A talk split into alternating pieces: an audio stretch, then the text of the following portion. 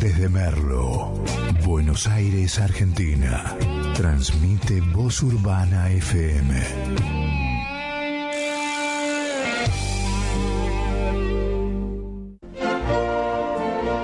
reñido contra todas las normas sociales, se han agrupado para manifestar su rebeldía. ¿A qué? Según algunos.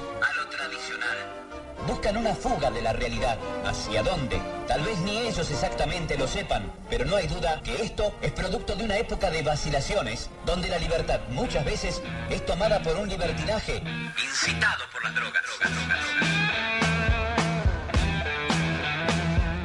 ¿A dónde quedó el ejemplo de la?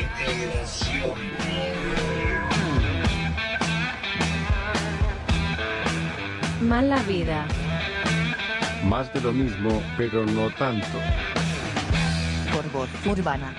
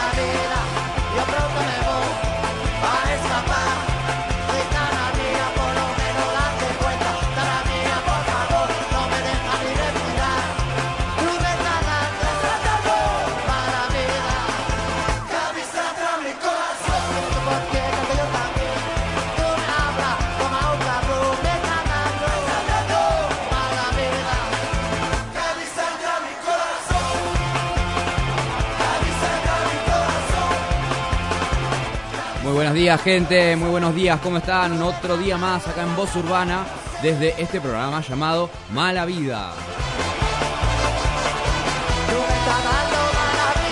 Mi nombre es Franco Catani. Vamos a estar hasta las 12 del mediodía haciéndoles compañía, hablando un poco de actualidad, de cine, de series, novedades, musiquita. Alguna sorpresa que vamos a tener hoy, una, una, una visita. eh, y pasarla bien y ponerle onda esta mañana.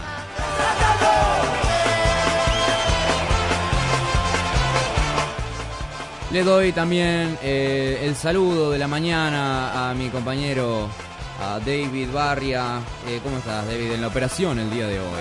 Hola, ¿qué tal? Tengan ustedes muy buenos días a todos los amigos de Mala Vida, Vida Mala o como queramos llamarle, pero vida al fin, como Sí. siempre digo. Así que nada, aprenderse al programa. Nos están viendo ahí a, tra- a través de, Del Facebook. del Facebook, así que bueno, a usted lo están viendo en realidad, me parece perfecto. Así que nada, le mandamos saludos a todos, una mañana, se puede decir linda, poco calor, o se siente, o se siente ese calorcito, pero está linda, linda mañana, digamos, de ya prácticamente estamos, eh, mirá, casi finalizando el mes de noviembre. Exactamente. Y. Eh, ¿Cómo decís, no? Bueno, primero la mala vida no tiene horario. Nosotros arrancamos con la mala vida desde bien temprano. Y después, ah, después digamos. Quédense también enganchados siempre a la programación, como decimos. Sí. Eh, tenemos hoy a Magia Nacional a partir de la a una del partir de mediodía. las 13 horas de la una de la tarde tenemos más nacional. Así que ahí también vamos a estar haciendo el aguante. Yo desde el otro lado de, de, de- de- de este, de este vidrio. Sí, que- de la pecera. Exactamente. Me voy a- al- al lugar donde ahora está eh, David y me pongo a operar. Porque acá somos todos muy versátiles, muy multifacéticos. Eh, ¿Qué le vamos a hacer? Una mañana bella, bella, bella si las hay. Eh, a mí porque me gusta el calor, siempre tenemos la misma discusión. Pero, pero bueno, es una época linda para disfrutar y que eso también, ¿no? Es el momento en el que estamos todos saliendo, saliendo, saliendo a la calle, de a poco, con cuidado. Yo soy un defensor, un optimista de que la gente se- en algún punto se está cuidando y está haciendo las cosas bien.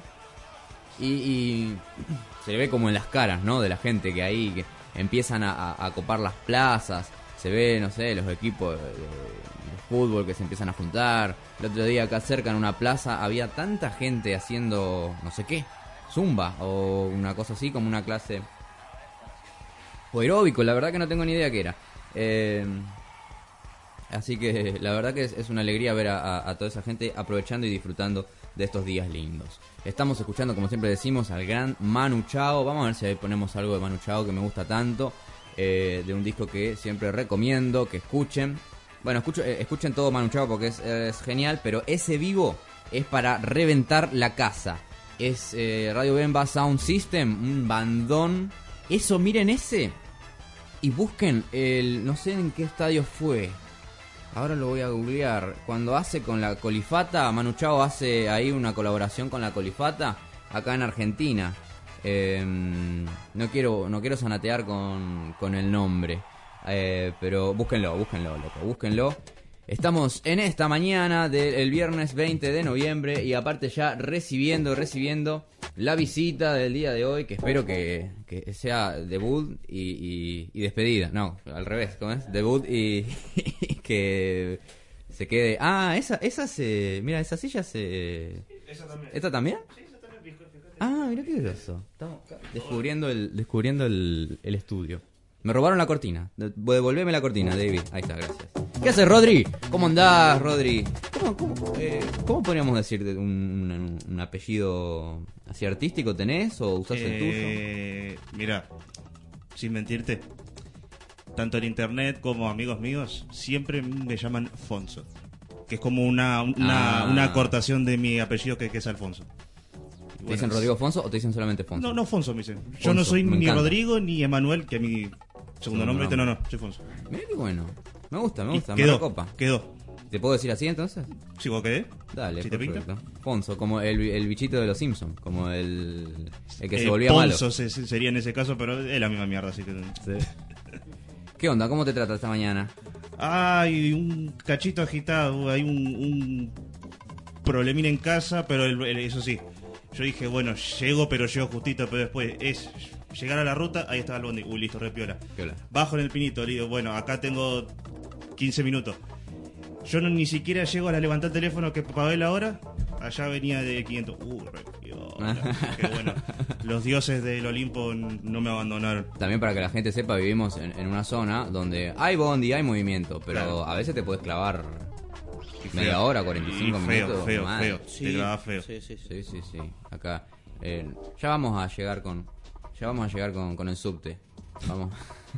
vamos a hacer un Para subte mí, que cruce de antes de, Pontevedra a Libertad. Antes de subte eh, van a hacer una desviación acá en el Belgrano. Ah, sí, también, está bueno. An- está an- bueno. Antes de subte van a hacer eso, que cruce, no sé, todo Rivadavia hasta acá. Sí, sí, está, está buena, está buena la idea. ¿Viste? Porque eh, nosotros tendríamos que ser intendentes, ¿viste? Y, y políticos. Llevaríamos a, a, a Merlo al, al siguiente al siguiente nivel. Coches eléctricos acá. Sí. Financiados por, por el municipio. Ah, mira. Es el único superviviente que me quedó de ahora por un ratito. Oh, es el único. Y, y lo, y lo estuve buscando esta mañana, así que parte de mi tardanza fue, fue por haber encascado Eso, buscándome esto. Una reliquia, genial. A ver, lo puedo. Podemos. Con la cajita con la del, cajita. del videoclub y todo. Master Box. Esa era que la marca de, de acá. Eh, Master, sí, sí. Mirá qué nivel, loco. La podemos mostrar, ya estamos saliendo en live. Ah, yo, vivo. yo, yo, seguro- yo- ah, bueno. Ahí se, me imagino que se ve, vos que sos más Yo ya, cachero me, con el yo tiro ya de me estaba por empezar a rascar el higo, viste, acá frente a la cámara, pero si, Empezaba a rascarse los huevos. si no me enteraba de eso, a, a ver, yo no sé si se llega a ver ahí un, poco, un poquitito. Vamos a hacer un pequeño repaso por, por, por juegos. Nos vamos a ir a la antigüedad, la antigüedad de los juegos. No tan antiguos, digamos ahí, como No, no segunda tanto. generación, más o menos, una cosa así. Me Claro. encanta los juegos Sega. Oh, Me encantan los juegos Sega. Se puede decir que la- el Sega, y eso es una gran verdad, cuando eh, Jope, nuestro querido amigo Rodrigo, o Fonso, Fonso en este caso. eh, no nacía, Mm. ya el Sega, inclusive está el Familiante. O sea, yo estoy hablando ya algo más o menos bueno, ¿sí? Porque antes de eso estaba el Atari, El pero Atari. era nada. Pero ya un par después entre el Atari Sí, y pero, digamos, ¿no? pero antes de, pero a partir de- del Family la Mm. cosa cambió. En cuanto a los gráficos, los movimientos y todo lo Sí, porque ya se había Sí. abandonado el formato en 8 bits y se pasaba al de a di- 16. 16 bits que era el 16 bits era el, el Sega. Sega pasó a ser, digamos, la máquina virtual mejor que se pudo haber hecho. Y quien les habla tiene 61 años, jugó el Sega, porque si no Ah, estaría mintiendo. mirá. Me encantaba, Llegaste. tenía mi juego Sega y tenía cualquier cantidad de juegos. Y cuando me mostrás eso, es como que se me pianta un lagrimón porque me... ¿Viste cómo funciona la nostalgia? Es como Claro, lo ponía ahí, lo ponía en la com- en mi computadora, no existía, lo ponía en mi televisor con los cablecitos, enchufaba con el joystick y jugaba. La verdad, Pero se te olvidaba un pequeño pasito que por lo menos yo lo hacía. ¿cuál Poner pasito? el canal 3.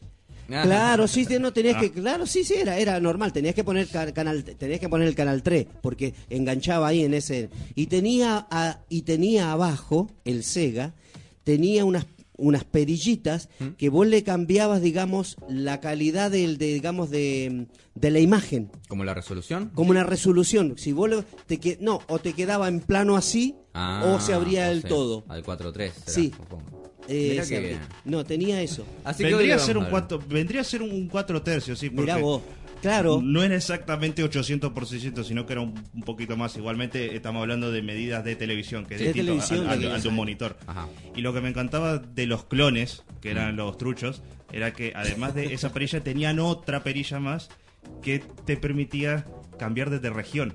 Ah, o sea, También. Podías usar un cartucho PAL o NTSC independientemente de donde esté, que era solamente con un switch, listo, ya está. O sea que yo Es nunca, verdad. Yo nunca Es- entendí cuál, qué significaba eso. Que era como por países que estaba dividido. No, no, son eso? sistemas, son sistemas de televisión. Nosotros utilizamos el sistema alemán, que es el PAL N. Ajá. Después vino PAL M. Y el NTSC es el sistema americano. Mira. O sea que el aparato te venía con uno con otro. Claro, los colores, eh, vari- va- los colores, si vos tenías, por ejemplo, un aparato, las películas, por ejemplo, mira, Mm. viste que todas las películas acá eh, en Argentina siempre, o los, los que pasaban, eran Yanquilandia. Sí, bueno, entonces tenían, cuando llegaban acá, había que cambiarle, o sea, los transformaban en el formato PAL N para que pudiéramos verla. Ah, ¿y perdía calidad algo eso? ¿O ¿Había un, como un retoque o Me parece que no, me, porque No. ya tenían equipos buenos, ¿viste? Estamos hablando de los canales de televisión. Claro, claro. ¿Entendés? claro, claro. Acá nosotros ya nosotros lo veíamos ya lo que ya venía configurado directamente. Ponían las películas en NTSC, que son sistemas americanos, las, les cambiaban el formato y nosotros las veíamos en color bien sin problema. Perfecto, bueno. Vamos, nosotros el día de hoy vamos a dedicarnos a hablar un poquito de juegos, de, de la nostalgia, vamos a, a meternos ahí en esas cosas lindas que, nos que nos pasaban cuando jugábamos o no. Bueno, yo por ahí no, no tuve tanta experiencia con consolas, pero sí que, que, que las he jugado, no sé, en la casa de algún amigo o algo. Y después nos vamos a meter, como siempre, algo de actualidad, musiquita, cine, series, que también es, campeón acá mi compañero Fonso con esas cosas. Vamos con una, un, tema, el primer Vamos. tema musical, vamos a flashearlo un rato y venimos en un toque.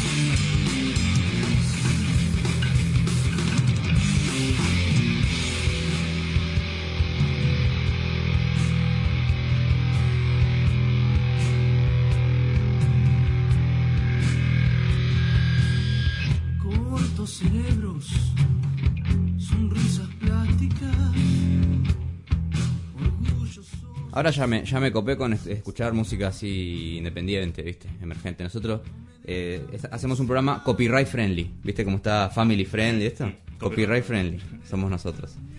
Porque nos dedicamos directamente, vamos a pasar toda música que no conoce nadie.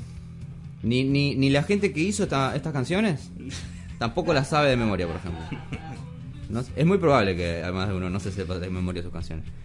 Eh, estamos escuchando en este momento, hicimos un, un paseíto. El primer tema, muy lindo, eh, la verdad. Eh, escuchen. Yaman y los pilares de la creación. Una cosa medio ella mató. Ah, él mató, perdón. Parecido él mató. Con su canción Donde nacen las estrellas. Y después escuchábamos a. Excursiones polares. Con Impostor. Ahí media rockerita esa canción también. Está cerrado, me parece, David. ¿eh?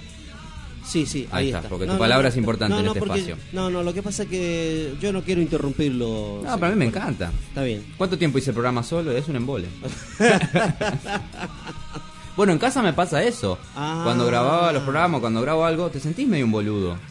Porque estás ahí grabando solo y poniéndole poniendo como caras o haciendo como gestos como Y para sí, que salga más tenés lindo. que- claro, tenés que darle la impronta. La impronta. Claro. Y te sentís medio un boludo. A veces sí. en cambio acá, ¿viste? Se hace más... Ameno. Igual, igual, a ver.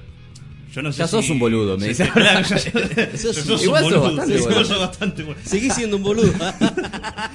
Igual, o sea, mira, eh, hubo un tiempo en el que para informática, y que, o sea, yo amaba esa materia, pero no la, la profesora, que un día tuvo la brillante idea de, de decirme, chicos, como tarea, como trabajo práctico, o como TPA, como tarea para lograr, como quiera decirlo, dijo, bueno, se van a grabar un videito. Ah, Decía, bueno, mira. placa, está bien, todo muy lindo. Webcam no tengo. Sí. El teléfono en 3GP. Sí. Grabo un video y se me acaba la memoria. Claro, claro. Eh, ¿Querés que se, querés que de paso invente el pendrive y de paso también mi vieja de mierda? Y bueno, pero, pero chicos, pará, dejen de terminar. Entonces, bueno, dijo, yo les voy a dar una, una cámara digital, ¿viste? Yo digo, bueno, eh, yo los mando a, a dirección, que cosa que ya le pedí a, a la señora di- directora que, que, que me despeje, por favor, este la habitación. Mm. Les doy un minuto cada uno Ah, y grábense, lo que sea. Y, vos- y cuando ya había, habían pasado todos, entonces bueno, digo, bueno, ahora seguramente va a haber uno por uno y nos va a llamar. No, no, no. ¿Qué hizo? Proyector, Uh. pa, humíllense entre todos. Y yo me voy a cagar de risa. Y bueno, Pero fue un cago de risa. eh, en parte sí. Un cago Porque de- había mm, más de uno que estaba así como, eh, hola, eh, mi nombre es Jaimito. Claro, Y mal. soy de Villortuzar. ¿Vos cuántos años tenías? Y yo ahí tenía... 25, me dice. 25. No, ahí tenía 11. Claro, tan chiquitos. Eh, claro. Pero Eh, ¿qué pasó? Yo como ya tenía internet para ese entonces, yo bueno, hice de las mías y bueno, eh, ahí, sí, ahí sí recuerdo que el tema risa sí había para conmigo. Una visionaria la profe, porque ahora todos los pibes sueñan con, con ser youtubers. Entonces Sí, le- es verdad, ¿eh? le- les cumplió el sueño. O sea, real- literalmente yo tenía un primo que jugaba a, no sé, a poner el celular, pero sin hacer nada, digamos, ¿no? Decía, hola amigos de YouTube, en este video vamos Ah, a tal- mira tal- tal". vos. Y, No. y te da, te da ternura, porque, o sea, si le, si le sale bien, eh, se puede volver. Bueno, ya no Una- es tan. una realidad, ¿no? No tan millonarios, ya no son tan No, millonarios. no, no, yo, yo ya no es tanto, pero bueno, eh, si vamos a hablar de subir videos como tal, después tenés la otra alternativa que también te deja, que es streamear. Ahora sí, la onda es el streamer. La onda es el streamer. Te voy a pedir un cachín, eh, David, si podemos mover un toque el... Ah, no, y, venite vos un poquito más acá. Y, y vos moveme, pero un pelín, un pelín para, para enfocarlo acá también a... Afonso, Fonso era, ¿no? Sí. Se me confunde. Bonzo, Bonzo era el, el que, John Bonham, ¿no? Le decían a Bon- le decían Bonzo. ¿En serio? Eh, sí, al baterista de, de Zeppelin. Perfecto, perfecto, maestro. Muchísimas gracias. Porque estamos transmitiendo desde la página de Voz Urbana a través de eh, nuestro Facebook, que nos pueden encontrar como Voz Urbana 965. Eh, de paso, eh, también decimos, estamos en Instagram como Voz Urbana 965. Sí, señor. Y si nos quieren escuchar por el streaming, no solamente este programa, sino todos los programas, pone radiotv.ar barra voz urbana y ahí estamos, un hermoso... Y si se quieren bajar la aplicación también ponen voz urbana. Sí. Y es una aplicación re sencilla, re livianita. Re liviana y nada. Y se escucha re bien, así que un saludo Sí, también para la gente de- del stream. Del Sí, stream, al- de al- del streaming, sí, a nuestro querido amigo. Yo le mando, no le digo el nombre de la, de la empresa, pero sí, pues sería- pero sí a nuestro amigo Christiansen. Cristian. Y bueno, saludos a Carmen que nos está escuchando. Hola Franco, me Oh. dice, hola Carmen, ¿cómo estás? Saludos, Carmen. Se extrañaba, se extrañaba la, la- la compañía desde, desde La Paz todavía. ¿Eh? Desde La Paz. De La Paz, Córdoba, sí. Hermoso, hermoso lugar. Eh, bueno, vamos a lo que nos compete. Vos no sé si llegaste a ver, eh, porque yo no, como te digo, no tuve la, tanto la, la experiencia de, de la consola o de las consolas, porque en, en casa desde muy chiquito siempre hubo compu. Entonces es como, si yo pe- que pedía una, un- cualquier cosa me decían, ahí tenés la compu. Ahí te la compro. Eh, jugá con Word, jugá con Paint. Jugá con Word, jugá con el... Re triste, pero ojo, después me sirvió. Y, y me acuerdo que la otra vez en, en- en Magia eh, hablábamos con- de, los, de los disquetes y esto, ¿no? De, Ah, sí, de los disquetes. de tener un jueguito, ponerle que tiene 8 disquetes y estar ahí poniendo, Mm. después inserte disquete 2 y lo pones, inserte disquete 3, ¿no? Y, si, y si llegabas a perder uno o, o por, o por X motivos se te jodía uno, ya, ya Sí, te fuiste. Claro. Bueno, yo soy de, de esa parte. Vos empezaste con... con ¿vos ¿Te, te considerarías un gamer? Esto es como, viste, cuando le hacen una entrevista... Mira. Mario Mactas, viste, le hacen una Mario- entrevista a un, sí, a un pibe Mactas dice una joven. cosa así. ¿Qué es esquere? Para mí la, bueno, para mí la palabra gamer es, es todo un tema, porque yo, el concepto de gamer, yo lo asocio que tiene el mismo impacto como decir drogadicto. ¿Por qué? Sí, ¿no? Tiene como una connotación Claro. eh, negativa. Una connotación negativa. Yo preferiría que en vez de que me digan así, además de que está como muy trillado, Mm, yo diría, no me digas gamer, llamame viciado. claro. Va más con lo que yo siento cuando juego. Porque Pero ¿no te parece también, Jope, discúlpame, que la palabra viciado que- hace enfoque también con la drogadicción? Y hay la algo de eso, palabra ¿no? Como viciado... Somos revicio, viste, como decíamos cuando era más chico. De como, o, estamos- ju- o- o- o si no, jugón. está bueno Jugón, ese término. Jugón, qué sé yo, no sé, Jugón, pero está por eso te bueno digo, ese. La palabra gamer para mí es. Es, como- algo que hay que agarrarlo con, con, con pinza, porque hoy día cualquiera, cualquiera puede decir, bueno, me pongo a jugar al Clash of Clans. Sí. No, ya está.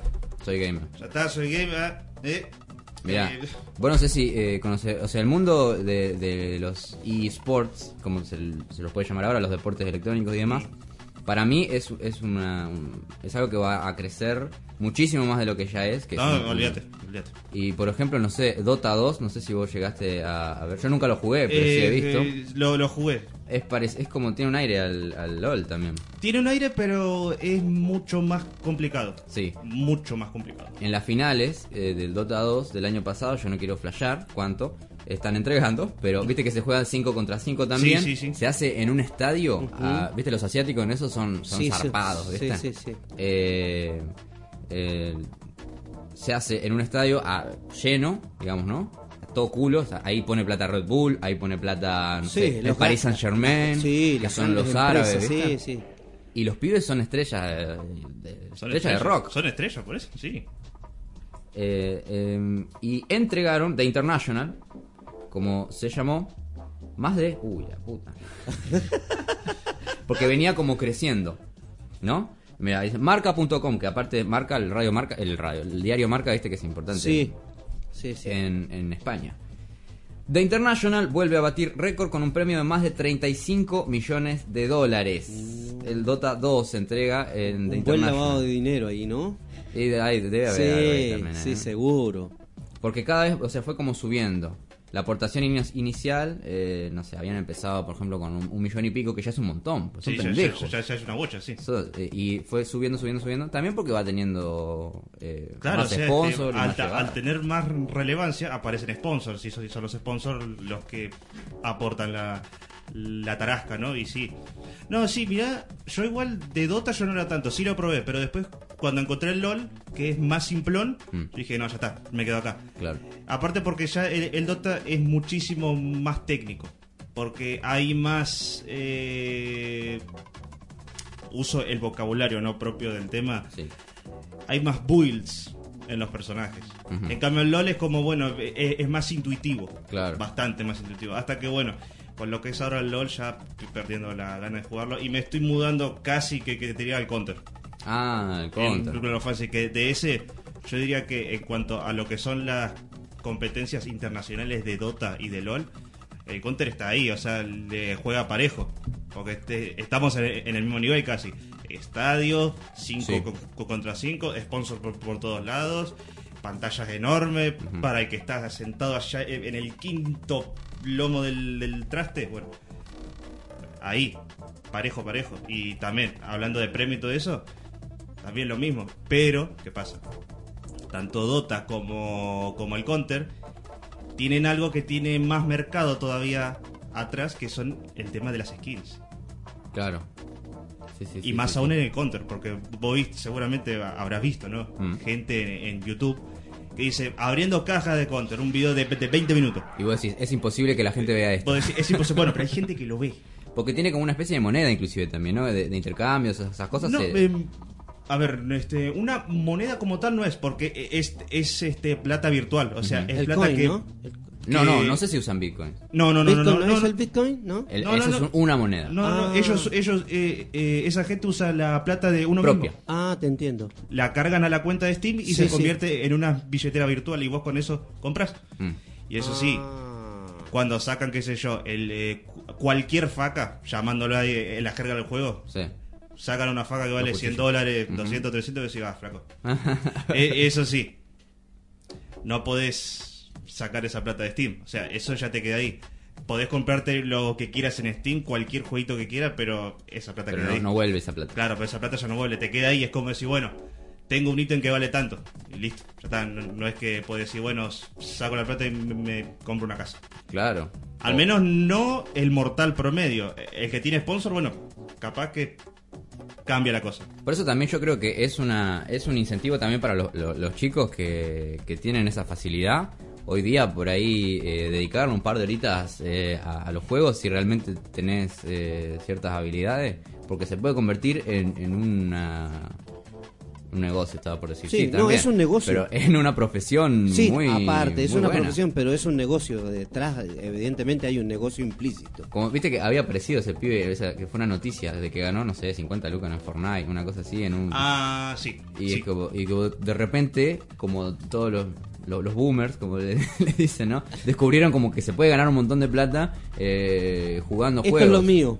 Claro. Me dedico a partir de esto, no estudio más, no voy a la universidad, nada, ni voy a la facultad, me dedico Sí. a hacer esto. Y, sí, viste, es como, es como cuando el pibe te sale un futbolista, ¿entendés? Eh, sí, probá que capaz que, puedes que- construir una, una profesión Claro. a través de eso. Claro, es, es como, bueno, si te esforzás, podés. Como, bueno, es difícil, pero podés. Pero en cambio, yendo a esto, a ver, más fácil no es. Sigue siendo igual difícil, pero tenés más oportunidades y podés dedicarle más tiempo incluso. Claro.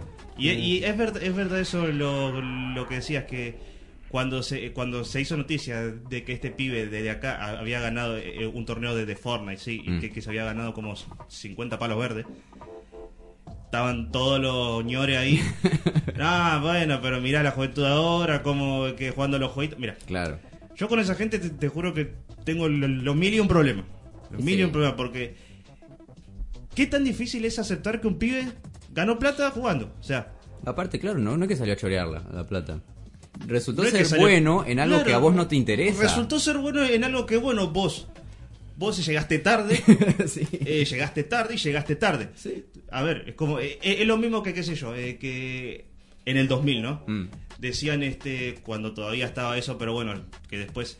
Cuando decía, bueno, yo quiero ser pro- tester de vi- videojuegos. Porque Claro. antes había eso, pero bueno, ahora se, se solventó con, con las betas, viste, que bueno, ahora el mundo entero, El mundo eh, entero te es tu- hace la te- prueba, te- es tu beta tester. Entonces, bueno, yo quiero ser probador de videojuegos. Y nada, ¿cómo vas a hacer eso? ¿Qué, ¿Cómo te van a qué- pagar por qué- eso? ¿Cómo te van a pagar por eso? Y la gente ganaba, ganaba guita. Sí, o, o peor todavía, o sea, quiero hacer jueguitos, quiero hacer videojuegos. Y era como, ah, vete, boludo, quiero hacer Claro, videojuegos. mirá cómo hace el jueguito. Claro, y por ejemplo estamos hablando de Valve. Valve es la empresa de, de Counter-Strike y también es de Dota. O sea, debe ser una de las empresas más grandes del mundo a Y nivel... Bale O sea, tenés a Veil, Electronic Arts, Electronic Arts. aunque es recontra nefasta. Sí. Eh, eh, Es muy nefasta esa ¿Cuál es la de lo, de lo, del, del PS y todo eso? ¿Es ¿Konami? No, ¿cuál es? No, no, no, miento, porque te, tenés razón, porque es, es de FIFA, de EA. EA, es de, EA, es de EA FIFA. Sports. Eh, el de PES es, es si mal no recuerdo, yo no sé si era eh, Activision, ¿no era? Creo. La Está Activision, que normalmente tiene de Da-. Call Duty, y Ah, está Konami. Ubisoft. Ubisoft es la otra también. Sí. Bueno, ahí hay otra vez, ahí está, Ubisoft. Y bueno, compañías grandes como tal, bueno, son esas, ¿viste? Mm. Así que mm, es como que, para que acabo de perder el hilo de que decía, de que estamos hablando. Me perdí. De que era, eh, algunos, no sé, soñaban con ser eh, probadores, ¿no? De Ah, tester claro. de, de videojuegos. Claro, y entonces, bueno, es como que esa gente ganaba guita. Y, y, y no es que ganaban dos pesos, pero eso No. sí, el laburo, el laburo está, porque era, está bien, no era sentarte y jugar, era sentarte, jugar, dar una crítica, encontrar bugs, eh, eh, o exploits, o glitch, Mm. como quieras llamarlo, y decir, bueno, mira, acá pasa esto, acá tiene este error, eh, mira, esto podría ser así, fíjate esto, o sea, o sea, a- había, un laburo técnico. real, sí. Claro, eh, claro, había un laburo técnico atrás de eso. Entonces, bueno, de ahí venía eso, es como que, bueno, y eso que necesita tiempo. Entonces, bueno, esta gente, ¿qué tenía? Tenía mucho tiempo. Tiempo. Fíjate que en los juegos, cuando termina cualquier juego, Mm. yo que he jugado, Sí, de, sí. Ubisoft, de, Mul- de Mun- eh, Monolith, creo que se llama, es otra empresa también, Ay, los no. de Activision, eh, cuando termina el juego, cuando terminaste ya pasaste todo y terminaste el juego, empiezan a aparecer lo que se llaman los créditos y aparece cualquier cantidad de gente Ah, sí. que trabajan ahí, que son, pero de todo, de los que, como decías vos, eh, Jope, de los que prueban los juegos, los managers, los que hacen las cosas, los que hacen las ediciones, los mejoran, y, pero cientos de personas trabajan de, de, de, de ese juego que vos viste, que vos disfrutaste unas horas, no sé, o unos días. Hay un montón de gente. de- Hay una detrás. bocha de gente. Hay una atrás bocha de eso. gente Hay- trabajando. Hay muchísima gente atrás de eso. Es verdad eso.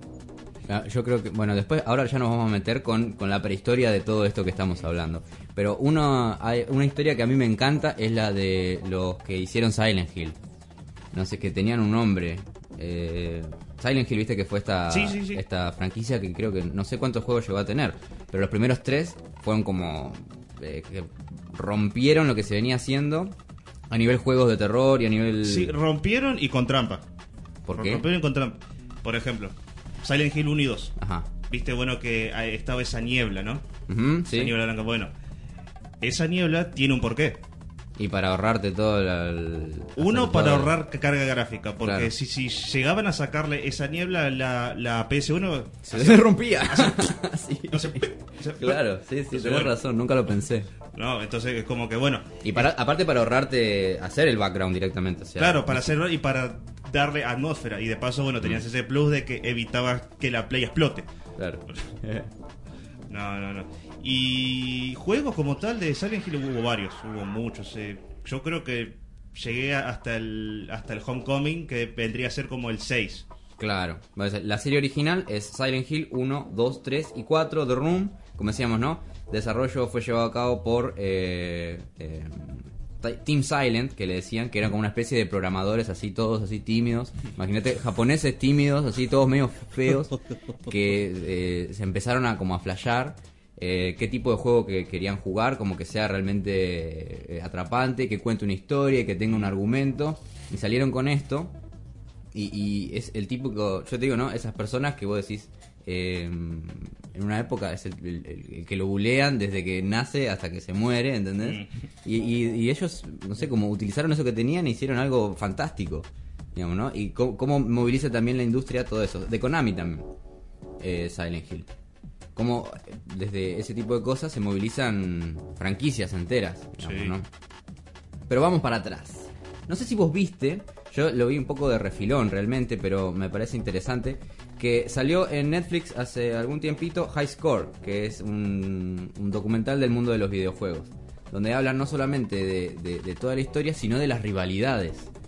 Como, no sé, por ejemplo, Sega en un momento está enfrentado a Nintendo porque Nintendo la está rompiendo. Mm. Y entonces se juntan todos y dicen, tenemos que hacer algo. Nosotros pensamos que es un tipo, tipo, no sé, un, un, un- un chabón a lo Leonardo da Vinci que se pone a pensar qué hacer. No, acá es toda una empresa diciendo necesitamos un producto que se venda y, y sale Sonic, ponele, como respuesta a que la Nintendo no sé qué carajo había sacado, digamos, no todo eso. Y es muy interesante que eh, toda esa, esa competencia eh, fue haciendo que, que cada vez se apueste más fuerte, que se hagan productos cada vez mejores y que vaya creciendo, digamos, ¿no? En ese sentido. Eh, vos por... Al final, esa competencia como tal fue buena. Fue buena. Porque de esa competencia entre empresas salieron un montón, un montón de alternativas que a, a día de hoy perduran. Y rivalidades como tal, bueno, sí. Sega, Nintendo, PlayStation X, eh, Microsoft, Microsoft. bueno, Sony, Microsoft, mejor dicho. Y esa, esa fue la que la que viví este coso de, de plano. Porque todavía eh, me acuerdo cuando yo ahí re inocente con mi Play 2 y jajajaja. Y me vengo a enterar de que existe algo llamado Xbox. Ajá. Yo dije, "Guau", pero no Xbox, Xbox 360. Porque acordate que esa fue la segunda consola. Antes estaba la primera Xbox. Yo dije, Xbox 360. Ya te suena con canchero eso. Ya, Sí, ya, sí, ya, sí. Xbox, o sea, caja X. Yo, Caja- "Uf, Oh, quiero la Xbox. Debe ser re buena pa- pa- para que tenga ese nombre, ¿no? Y entonces yo dije, uh. Y un día la vi. Un día la vi eh, en Merlo. En Merlo, en la casa del audio. Yo la, la vi ahí toda blanca. toda- porque encima había, había dos de base: la blanca y la negra. Mm. Yo dije, uh, guacho. Pero más me llamó la atención el control. ¿Cómo era? El control de- del iPhone. Porque viste que uno está acostumbrado al el más trillado de todos, el de la Play. Analógicos, que van a directo a los pulgares, y bueno, y todo el resto de botones, los R, los L, y bueno, y, y los analógicos que también son un botón que, que son el, el, el L3, Ajá. que vendría a ser. Y la iPhone tenía analógico en el pulgar derecho y otro acá arriba. Ah, es como que tenías uno acá, pero tenías otro acá también. O sea que tenías que aprender otra vez a cómo usar un. O sea, tenía No, una. inque- increíblemente e- era muy cómodo ese control. Mira. Era muy cómodo. Yo pensé, dije, bueno, este control es re deforme. Sí. Algo así como le Claro. contabas Claro. un ratito a Belis en el corte del control de la Super Nintendo, que era todo un, un, tar- un tarasco así con, con un pendorcho acá en el medio. Sí, sí, y sí, encima sí. tenía Una cosa muy dire- deforme. era. direcciones acá en, en el pulgar izquierdo. Los cuatro botones en el derecho y en el medio tenía un a- analógico, por decís, Pero el pulgar no me llega. Mm. Pero es depende del juego, que te tenías que usarlo así, o si no, omitir las, las direccionales y usarlo así. Qué loco. Por eso. Saludos a Martín Nami que nos está escribiendo también. Hola, yo la tengo, un caño, dice. ¿Cuál será? Eh, que, nos, que nos diga exactamente cuál es la que tiene. Si, si La se Xbox refiere a, a ¿O la Xbox, 360? es- Sí, se refiere a la 360. Ojo que igual la Xbox original este no es que tiene tanto que envidiarle a su a su predecesora porque estaban ahí ahí para mí. Mm. Dos dos consolas muy buenas. Y si se refiere a la Play, a la mítica Play 2, entonces bueno, sí. No tengo nada que objetar, nada. Lo que pasa también, la, la, la, la Play lo que, lo que tiene es que fue muy masiva, ¿no? Fue zarpadamente masiva. Y fue también la primera que empezó a utilizar CDs, ¿no? Sí, sí, fue de los primeritos ahí sistemas que, que abandonó eh, el sistema en cartuchos y bueno, y, y apostó por el por el, Por el por el, CD. por el CD-ROM como tal. Qué loco. ¿Era muy cara? Era... O sea, era como un bien Sí, de... no, era cara. Sí, sí, y sí, sí, mirá. Siendo la tenías cara. que comprar en cuota, ponele. Eh, sí, sí, seguramente sí, seguramente sí. Aparte, como eso, es una nueva tecnología, entonces sí, seguramente era cara. claro. Pero eso sí, eso no, quita que no haya tenido el éxito que, que tuvo. Además de que la Play como tal nació de, de un proyecto fallido entre Microsoft y Nintendo. Mirá, qué loco. O sea, en, un- en un momento, y mira, si, si lo, si lo buscas seguramente que, que lo vas a encontrar. Hubo una consola que el nombre como tal no lo recuerdo, pero tenía tanto el logo de Nintendo como el primerísimo logo de PlayStation. Pero Uh, eso debe ser un flash. por rival, pero por, por problemas internos, Sí. el equipo que, que pertenecía a Sony dijo, bueno, hasta acá llegó mi amor, vemos. y tiempo más tarde, ahí bueno, Nintendo saca su, su 64, Ujú. la Nintendo 64, y Sony dice, ah, ahora va. Ahora, Ahora vas vas a a ver. ver. que- Ahora Ahora, vas, Ahora vas ahora a vas ver. a ahora vas a ver cuando era grande. Mira, Martín nos dice que tiene la Xbox 360. Sí, y dice, aguante la Coleco Vision. Debe ser, mira, mira qué es. Una consola de videojuego de segunda generación en el mercado estadounidense, eh, lanzada en el mercado estadounidense en agosto del 82 por Coleco. Coleco, yo veo Parece eso. como una especie de fax. es un- sí, iba a decir lo mismo. Parece como un fax. parece una máquina de fax eso. Eh, sí. Lo que pasa es que las cosas han, han, Han mejor- no, han, han evolucionado. En muy poco tiempo. Sí, sí, en muy poco tiempo. Y eso me, vos sabés que eso, eso no sé, hasta eh, me produce un poco de, hasta temor. A, mí, a mí al menos. Bueno, ayer hablábamos, ¿no? Los Sí, sí, alcances sí, de, sí, de las redes sociales y las tecnologías Sí, sí, y de cómo sí. nos manipulan y no. y no- Eso, ahí voy, ahí Pero voy. bueno, eso ya es. Ya lo hablamos ayer. Sí, sí, ya lo hablamos Ya lo hablamos ayer. No, hoy estamos hablando de cosas lindas. Em, la verdad que eh, está bueno.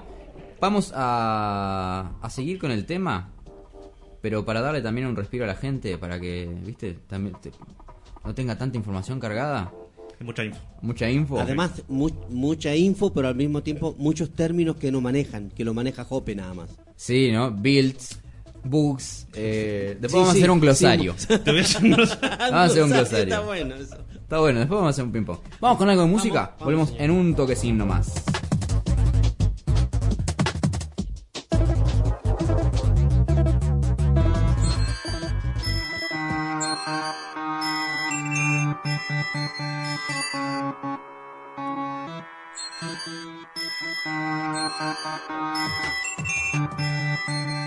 La hora 10, 49 minutos.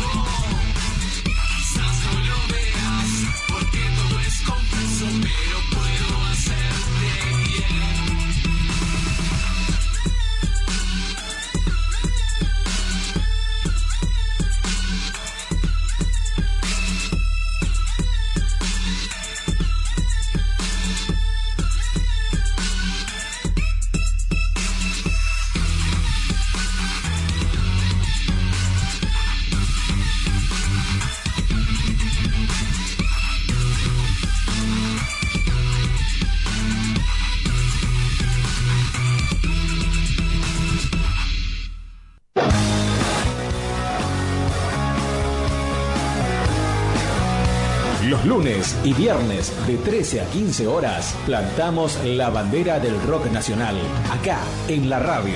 Lo mejor del rock nacional de los años 80 y 90 lo escuchás en el programa Magia Nacional, solo rock nacional.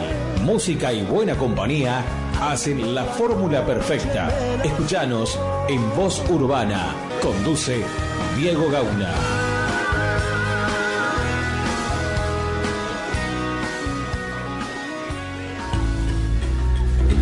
Festival de Música Cristiana.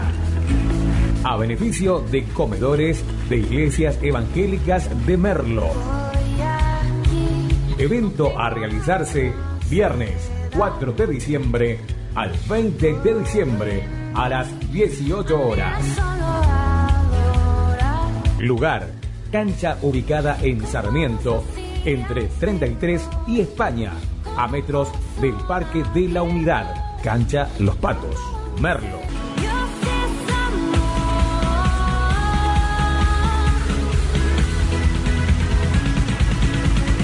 Ayúdanos con un alimento no perecedero.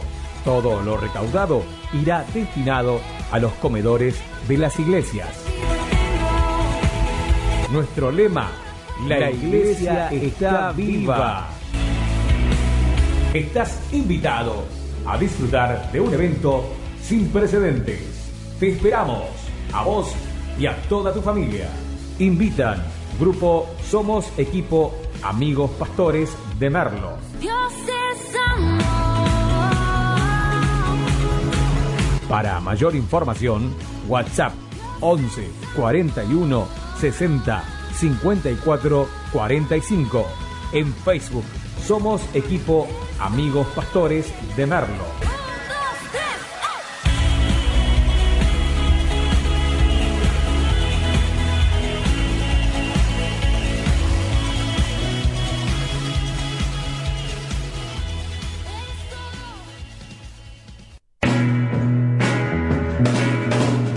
La tarde de los recuerdos. Toda la música retro de los 60 y 70. Bueno, sí, sé que tú planeas ir por la autopista del oeste hasta su fin. Just got home from Illinois. Lock the front door, oh boy. Got to sit down, take a rest on the porch. Sobre un vidrio mojado escribí su nombre sin darme cuenta. Otra tarde caminando. La tarde, La tarde- la tarde de los recuerdos. Sábados y domingos, de 16 a 18 horas. Aquí, por Voz Urbana. ¿A ti te gusta el rock? Conduce Jorge Omar Rey. ¿Por qué no te decides y preparas en tu casa una gran fiesta? Una gran fiesta. El WhatsApp 11 59 74 5402.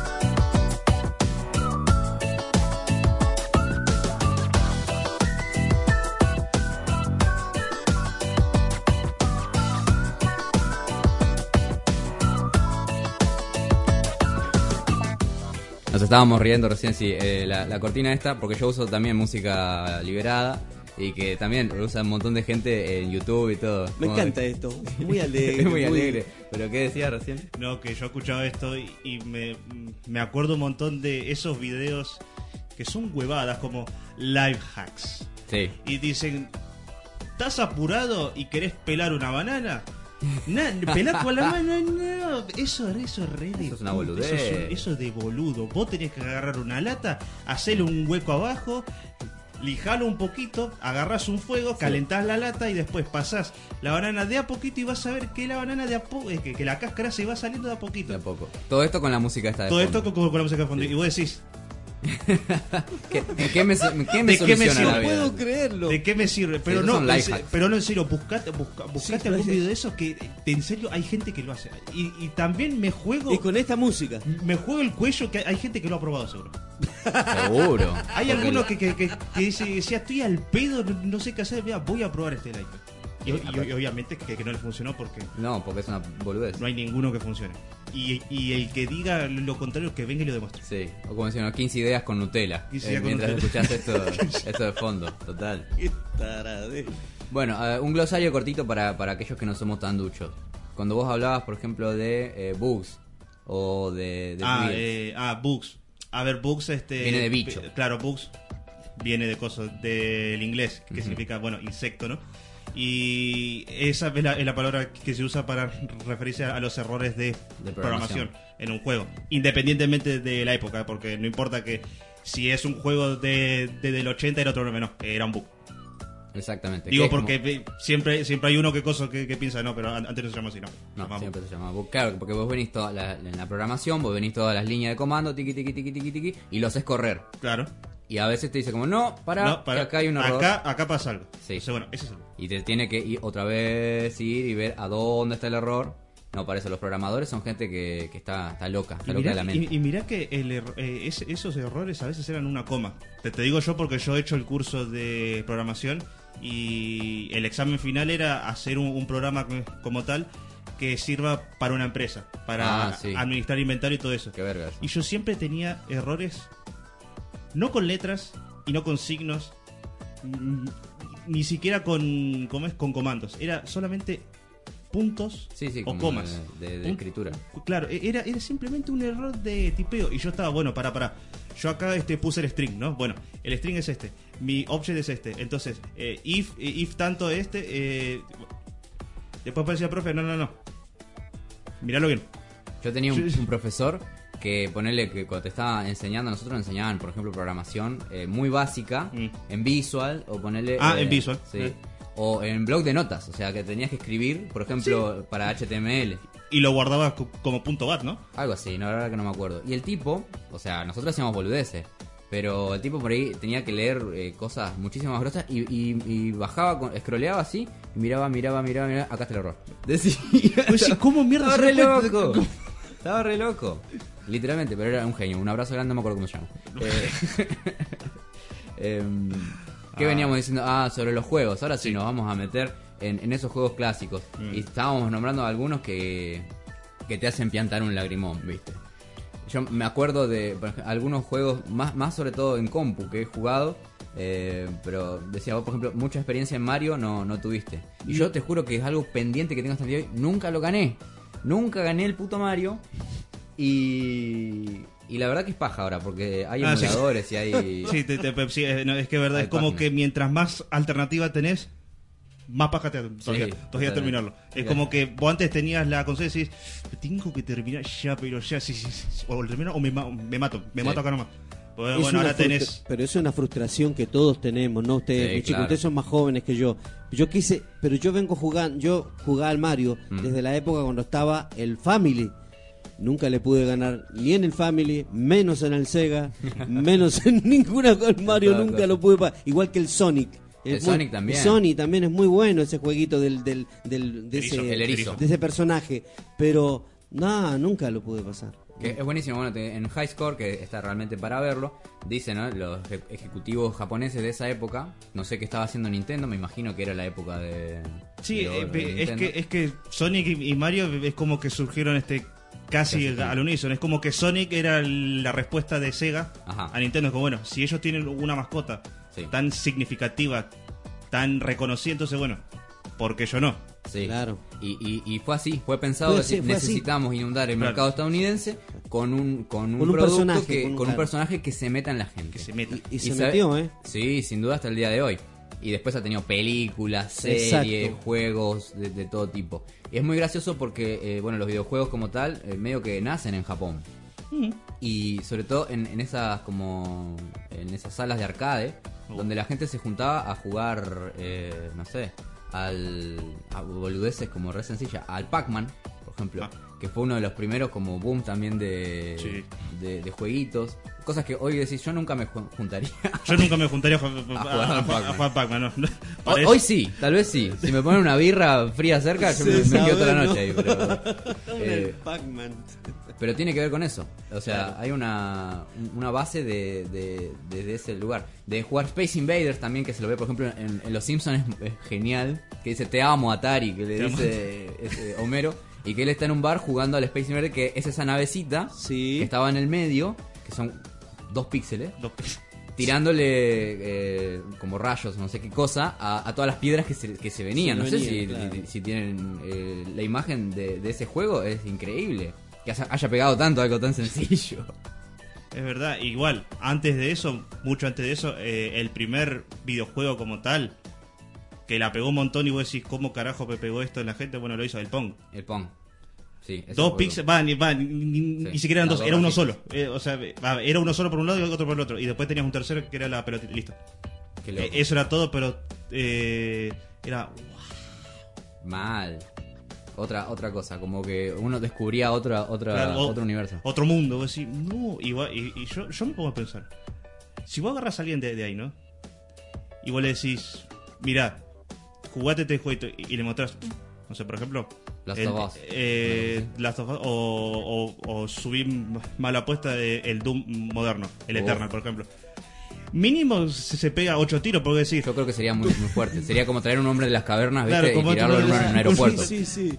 Vos decís, ¿cómo, ¿cómo es esto posible? ¿Y cómo es que esté acá? Y no es una consola que, que le ocupa un cuarto de Sí. la habitación. Vos decís, Sí, totalmente, totalmente. Y aparte eso, ¿no? Como eh, cómo se fue transformando en, en eso. Por ejemplo, yo pienso en Last of Us en, Mm. en- en la, la segunda parte, ¿no? Salió sí, este sí, año. Sí, este año. Y fue un boom, un boom total de que la gente tenía ganas de no solamente de jugarlo y pasarlo, sino también de meterse en la historia, de saber Mm. que, que cómo era y, y- y- y cómo se hizo y dónde iba. Porque están pensados casi como, como series o como películas, o sea, tienen como una visión cinematográfica de las cosas. Claro. Y como es inmersivo, porque estás ahí vos eligiendo el, el camino que hace el personaje, se te vuela la mente. Claro, No sé, hay, hay juegos así, Heavy Rain o no sé, esos juegos que son más como de ir eligiendo con de el narrativa. personaje. Exactamente. De narrativa. Ah, sí, sí, de narrativa. Sí, mira, bueno, Heavy Rain es uno. Hay uno que, que es nuevito también de. Este se llama eh, Dark Pictures, que también es, es de, es de narrativa. Eh, y uno que en su momento lo probé, pero nunca me terminó de llamar. eh, el Monkey Island. Mon- Ah, Monkey, Monkey sí, Island. yo lo amé, yo lo jugaba también. ese Yo Island. te juro, yo en su momento lo intenté, lo intenté, pero no podía hacer que ese tipo de juego me llame la atención. Mm. Hasta que encontré, bueno, eh, el primer jueguito de estrategia como tal. El Empa- no Age of Empires, no. Empire. El primo tarado de Age of Empires, que era Empire Earth. Empire Earth. Empire Earth. Que encima era un juego que estaba roto porque, porque hasta incluso su propia IA hacía trampa. En, en el single player hacía trampa. Yo dije, nah, ¿para qué quiero hacer clic y enterarme de historia si puedo hacer? No, listo, por eso. Yo juegos de narrativa mm, No, no, muy poquito. Capaz que con lo único que sí le di un poquito de probada son con los de la ya difunta empresa Telltale Games, que hizo los de, de Walking Dead. Ah, hizo varios de esos. sí. Yo, yo, yo esos sí los he probado y ahí te puedo decir que sí. Porque más que que haber interacción en, en diálogo, también tenés alguna que, que otra en, en las acciones físicas. Sí. Un poquito, es como que bueno, es un plus a lo que era bueno en su momento, que era solamente hacer clic acá y listo. Bueno, eso sí, te puedo decir que, que los probé y ese me, ese me gustó. Pero como te digo, narrativa como tal, juegos de ese tipo, mi cariño llegó hasta ahí. Llegaste ahí todavía. Bueno, yo creo que encima, bueno, ahora nos estamos yendo otra vez. Sí, Seguimos otra para vez el nos estamos presente. yendo, Bueno, vamos para atrás y volvemos para adelante. Volvemos para adelante. Pero simplemente para cerrar, creo que todavía no está bien pensado o no está to- totalmente resuelto qué va a pasar con el VR, con la realidad virtual a Mm. nivel juego. Pero yo creo que cuando, porque sigue siendo caro, sigue siendo Sí. como un chiche, digamos, ¿no? Eh, y la gente como no lo termina de, de internalizar. Como todavía no es tan necesario, como no me cambia la vida. Claro. Eh, pero en algún momento, con los cascos de realidad virtual, eh, es como otra ot- otro nivel de, de- de locura, digamos, ¿no? Yo me imagino, ¿no? Un tío- a alguien de los 80 eh, inclusive a alguien, a un programador de los 80 poniéndole un casco de realidad virtual, puede morir de, de Se una- muere. Sí, se muere, literalmente. pone nomás, sí. De la emoción, ¿entendés? Pero bueno, hablábamos de, de algunos juegos tan sencillos, pero a la vez tan adictivos como este, el Road. Road, eh, Road Rush. Bueno, Rush era en Europa. Acá en América era, era Rage. Pero Que bueno, que es similar. Rage es, es furia y bueno, y Rush es ira. Pero bueno, es, el concepto es el mismo. Era de Electronic Arts. Sí. Salió por los 90, exactamente. O sea, en el año 91 fue el primer jueguito. Que era una carrera de motos. Sí. Muy sencilla que también tenía un soundtrack re. Un soundtrack de aquello. Y eran todos como violentas carreras callejeras ilegales.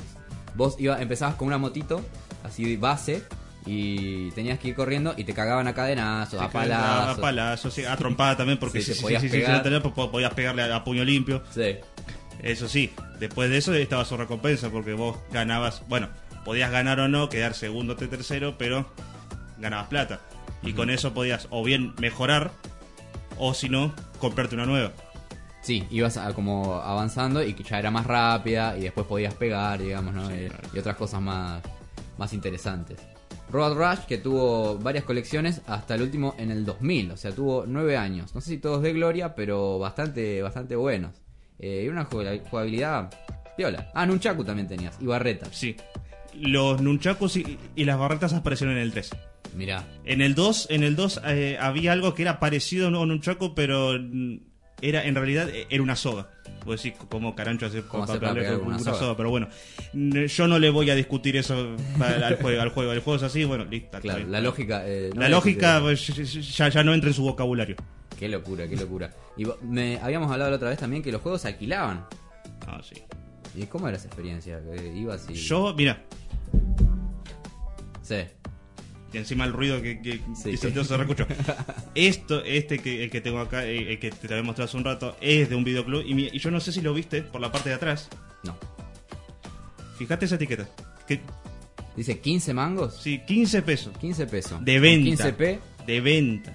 me, me hago alto... alto... olvidate. O sea, 15 pesos. Y yo esto, cuando alquilaba en el videoclub que estaba ahí en el barrio, bueno, estaba. Por tres días de alquiler, vos decís, ¿cuánto puede ser? 5 pesos.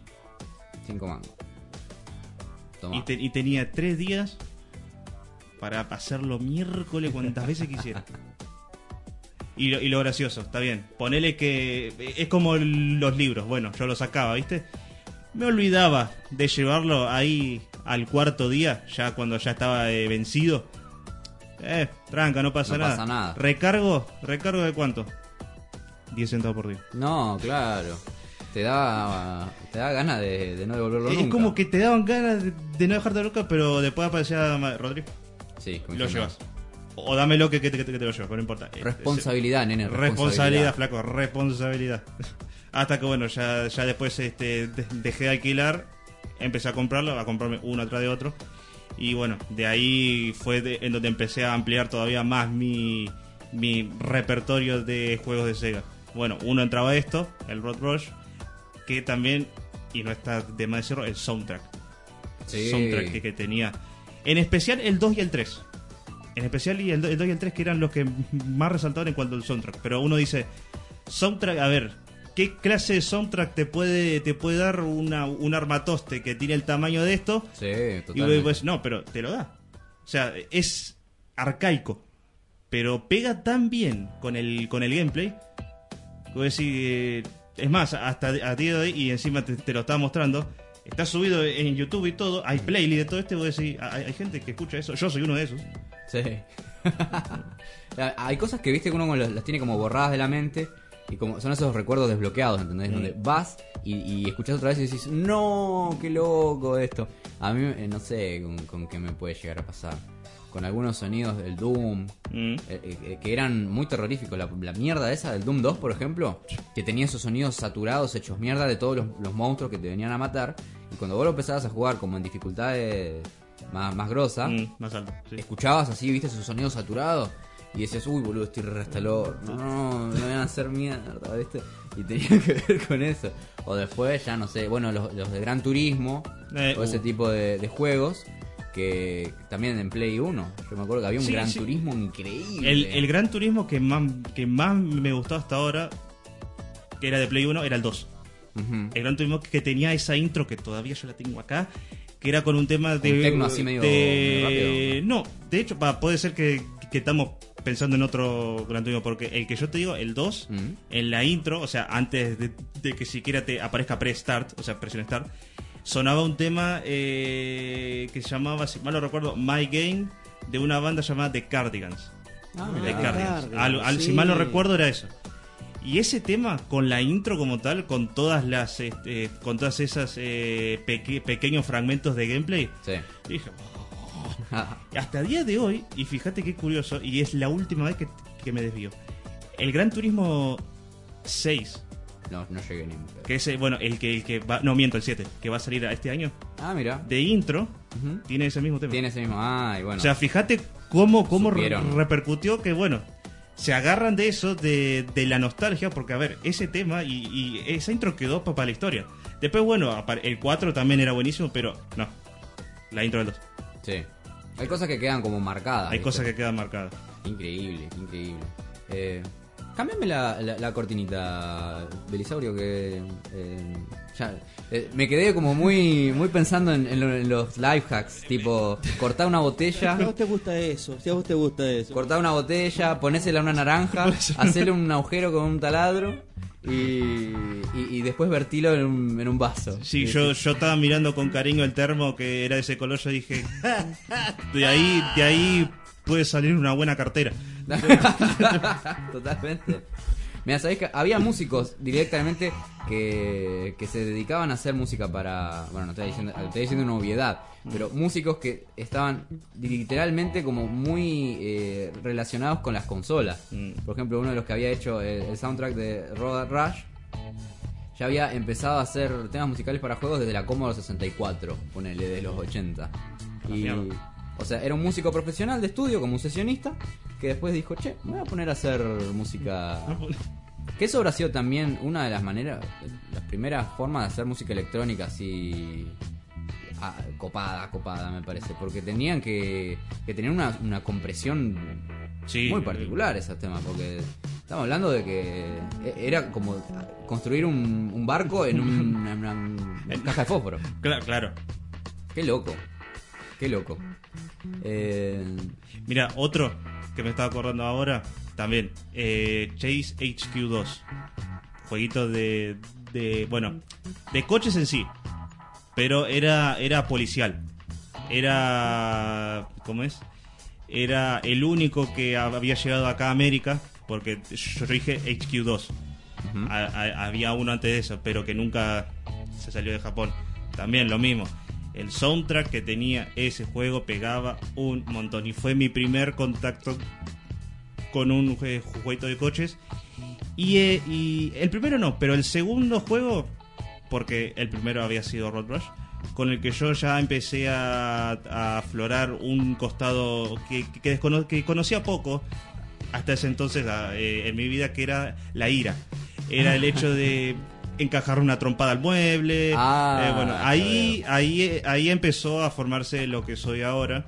Y bueno, pero, eh, pero eso es un tópico que, que de a poco se fue dejando muy de lado el tema de la dificultad. mm, Porque vos viste juegos como Mario, como bien veníamos hablando hace un rato, eran jodidos.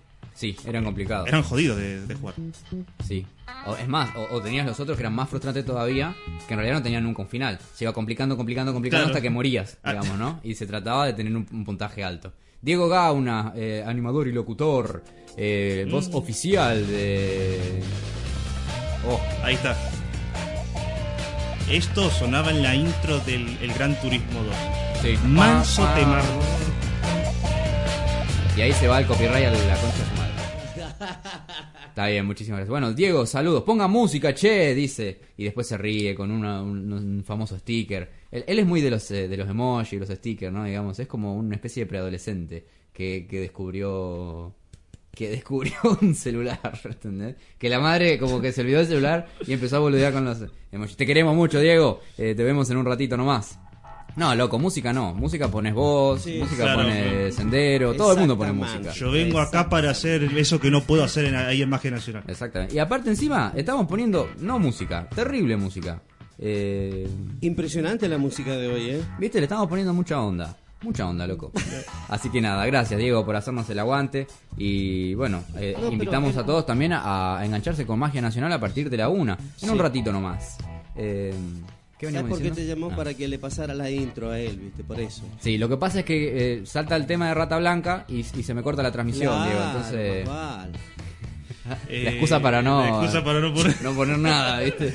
Eh, no, estamos hablando de la dificultad. en- Sí. Igual eh, que todavía estoy ahí indagando, indagando en el nombre, pero que lo tengo acá. Jueguito también de Sega. Mm. Eh, que si mal no recuerdo, creo que el nombre era eh, Comic Zone. Comic Zone, algo así era. Era, era un, un personaje, ¿no? Como tal, que nombre casi que ni tenía, porque ni, ni siquiera se nombra. Pero su propia historieta cobra vida y el villano de la historieta lo mete dentro Ah, del libro. Mira. Y eso sí, los niveles como tal estaban ambientados como cuadros de historieta porque veías un reborde blanco al costado de la tele y vos decías, wow, está bien hecho. Y las transiciones entre un nivel era tan solo el personaje agarrándose del borde y saltando. Ajá. Saltaba al otro cuadro. Sí, Era re loco. La bueno. dificultad. imposible. eh. Podías seleccionar dificultad, pero ese juego te tenía trampa. Vos, ele- vos este, elegías fácil, ¿no? Vos decías, ah, listo. Lo pongo fácil y listo, ya está, esto es un, un paseíto. Pero el juego a propósito iba subiendo periódicamente Mm. la dificultad. Vos hacías el nivel 1 en fácil. El nivel 2 yo ya no. Pero vos, No, vos lo lo único que, eh, claro, vos, no lo sabías. Vos lo único que notás es que, che, este bicho está aguantando más, más del otro. Eh, pero este se está moviendo más rápido. Eh, pero este ya, ya me está mierda. Ya no, no, por eso. Claro. Vos, vos ni cuenta te das. Pero ya el propio juego ha- hacía trampa para que vos juegues. Y también eso, seguramente tendrá que ver con ahorrarte un montón de línea de código. Porque, o sea, haces eh, el fácil, el difícil, y después un embudo y todos juegan lo mismo. todos juegan lo mismo. Entonces te ahorras una banda. Porque a veces yo también, ¿no? Las deadlines eh, son de son terribles. Porque vos para sal- saltar- eh, sacar un juego, vos tenés que hacer toda una movida de marketing, de, de cosas, y te dicen, esto Sí, tiene que sí, estar para Navidad. Por ejemplo, ahora, ¿no? Digamos, tengo que Mm. tener el juego, tipo en Los Simpsons también, ese que- donde Bart roba el jueguito. Ah, el, el.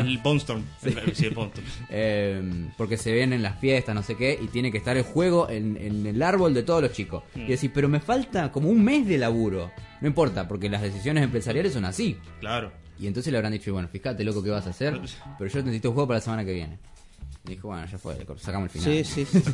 ya fue, le sacamos la dificultad. Le sacamos la dificultad. Todo lo A otra cosa. Métele una niebla. Bueno, igual, ojo, que, que de ahí este, salieron un, montón de, de cosas que hasta hoy perduran. Como los DLCs. Ah, ¿Los qué? Los DLCs. ¿Qué son esos? los- Down, do- downloaded content. Ajá. Contenido de pago. Ajá. Vamos vamos a la, a la pura realidad. Fragmentos del juego cortados en el desarrollo Sí. para que te lo vendan. Claro. Ahí al, ra- al, al ratín Como si lo- como contenido extra. los, conte- los- como los cortes del director. Claro, como los cortes del director. Sí. Más cortados todavía. Más cortados todavía. Y, y, y nada, y, pero te sirven como, como un... Es que eso, eso por lo general es como billutería. Mira, justo me te- digo billutería porque me- ayer estaba escuchando y eh, eh, estuvo Fito acá, ¿no? ¿Ayer? Sí, sí, Sí, Fito. estuvo Fito y, yo sí. me, y yo- y me quedé con esa frase de que esto es billutería para Esto mí. es billutería. Me, me encantó, me encantó. Qué grande. El DLC es billutería. Claro. Pero eso sí, cuando es un DLC que te, te saca, no sé, por ejemplo, un final alternativo, decir, eh, pará, Vale la pena. vale la pena, pero ya me estás tocando Ah, tocando un poquito la paciencia, como me arrancaste un final para después volvérmelo a vender. Sí, claro. No, no, no. El peor ejemplo de eso es Electronic Arts, que no lo hacía en su momento. O sea, fíjate que Electronic Arts antes hacía buenos juegos, como Ujú. Road Rush. Sí. Y bueno, ahora le- ahora esa empresa es un desastre. Es nefasta con, con sola. Buenísimo. Mira, vamos a pasar a otro plano de la información en un rato. Vamos a ver la, la- la relación entre los videojuegos y el cine. ¿Te parece que a vos también... Ah, con el cine. Uh. Sí, vos tenés ahí Sí, sí, sí. cositas también para, para aportar. Vamos a ir una, a una musiquita Vamos. sencilla, vamos a ver qué Sí, vamos señor. a escuchar. Eh, y a mí me da ganas de escuchar otra vez un tema así medio flashero como los de ayer. A ver. Pero... eh, sí, vamos con, el, vamos con algún flash. Vamos a escuchar a Dígalo. Tata Laxaue. Ah. Que lo escuchamos ayer. esa- Sí, señor. Sí, señor. Vamos a, a ver cómo eh, nos sorprende con lo que se extraña.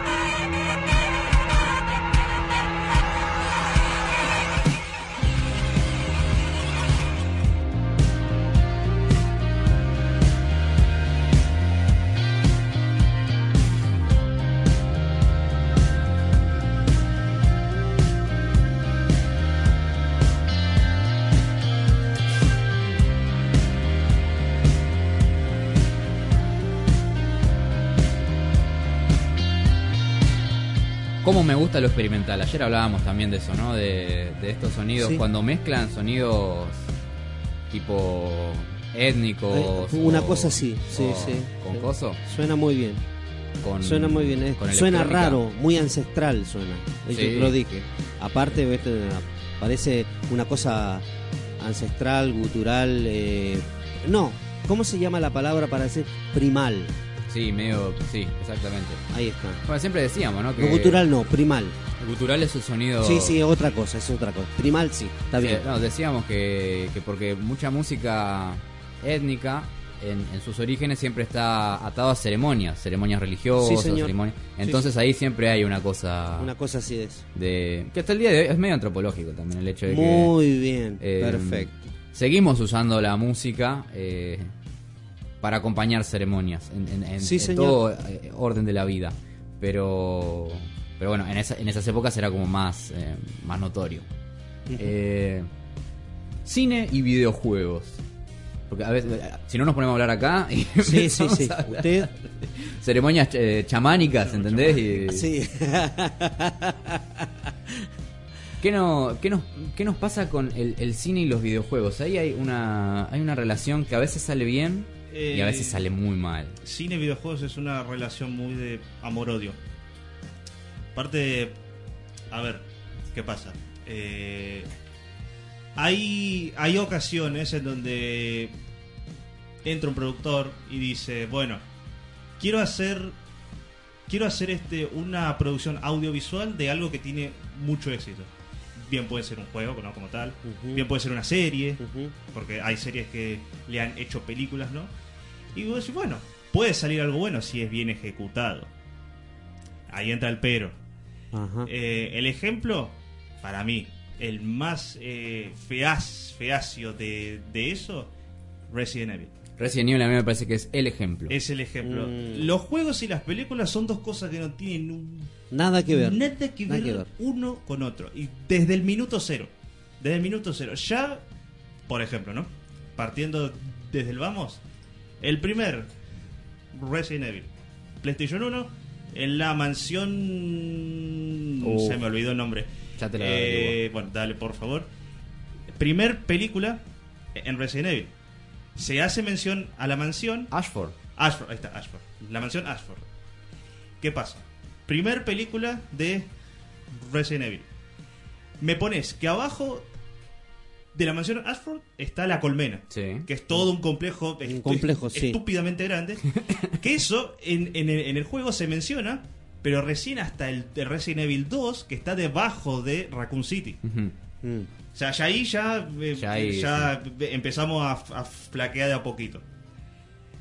Eh, otro tópico más. Nemesis. Ese bicho tan, Sí. tan, tan, tan rememorado, ¿no? Que, que han hecho un muy buen trabajo con el remake que han hecho de Resident Evil 2 y 3 eh, el año pasado y este.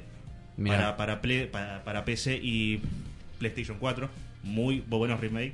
Visto de video, porque si yo llego a instalar eso en, en mi PC, pues, Explota. Claro, explota todos los miércoles.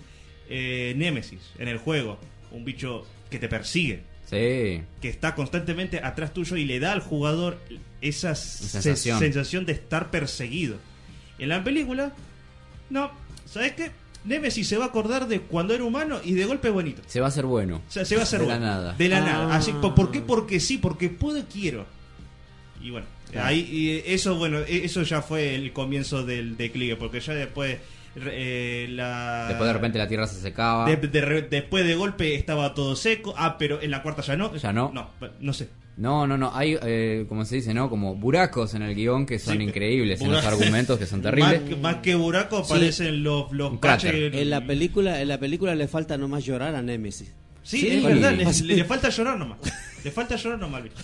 O sea, me sacaste el concepto de un de un de un de un bow, o sea, bow es eh, en el lore de- del juego que es bioorganical weapon. Ujú. O sea, me sacaste el concepto de, de arma biológica y me lo transformaste en algo que parece sacado de un anime. Solamente que con, con un actor real. O sea, por eso, eh, bien como decía Beris, que le falta llorar nomás. Sí, la verdad que. Y eso es una lástima. Y lo que tienen también este tipo de películas es que a veces les va muy bien a nivel taquilla. Y la rompen y juntan Sí. millones. Sí, sí, Entonces, dice, ¿por qué nos vamos a, Claro. a calentar en hacerlo mejor? Si así ya, ya funciona. Eh, lo que pasa también a lo largo de los años va quedando como ese, ese sabor a poco, ¿viste? Mm, Porque el juego es, es, es buenísimo y la historia da para contar algo interesante, pero nos quedamos en esa cosa medio Michael Bay, ¿viste? De Claro. explosión y tiros y cosas. Y el argumento termina siendo muy flojo, muy flojo. Y son superproducciones millonarias. Así que la verdad que no sé qué va a pasar porque se vienen cosas de Resident Evil para, para adelante. Que me imagino que van a desconocer completamente todo lo que fueron las otras películas. Y les conviene. Sí, Les conviene. me parece que. Y ahí Netflix yo le, le pongo ahí como un. A cualquier Amazon Prime también o lo que sea. Mm. Apuestan, ponen plata, pero también quieren calidad. Porque No, saben que ahora el público está distinto y que no se va a comer cualquier cosa. Otra que es increíble es eh, las películas de Street Fighter. Vos llegaste con Jack Van Damme. Es son, ter- son de terror.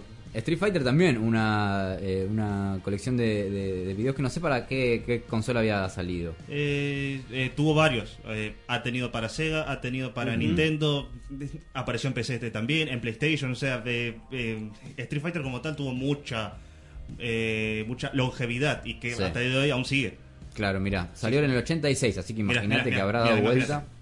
Por todos lados. Que tenía esos personajes eh, geniales, que eh, Ken, Ryu, Ken, Ryu, eh, Sa- eh, Saga, eh, Chun- eh, Chu- eh, Chun-Li era, ¿no? Una, Chun-Li, Chun-Li, la bestia esa, ¿cómo era la bestia verde? Esa... No, Gafa, no, Gafa no. Eh, Oh, Dios.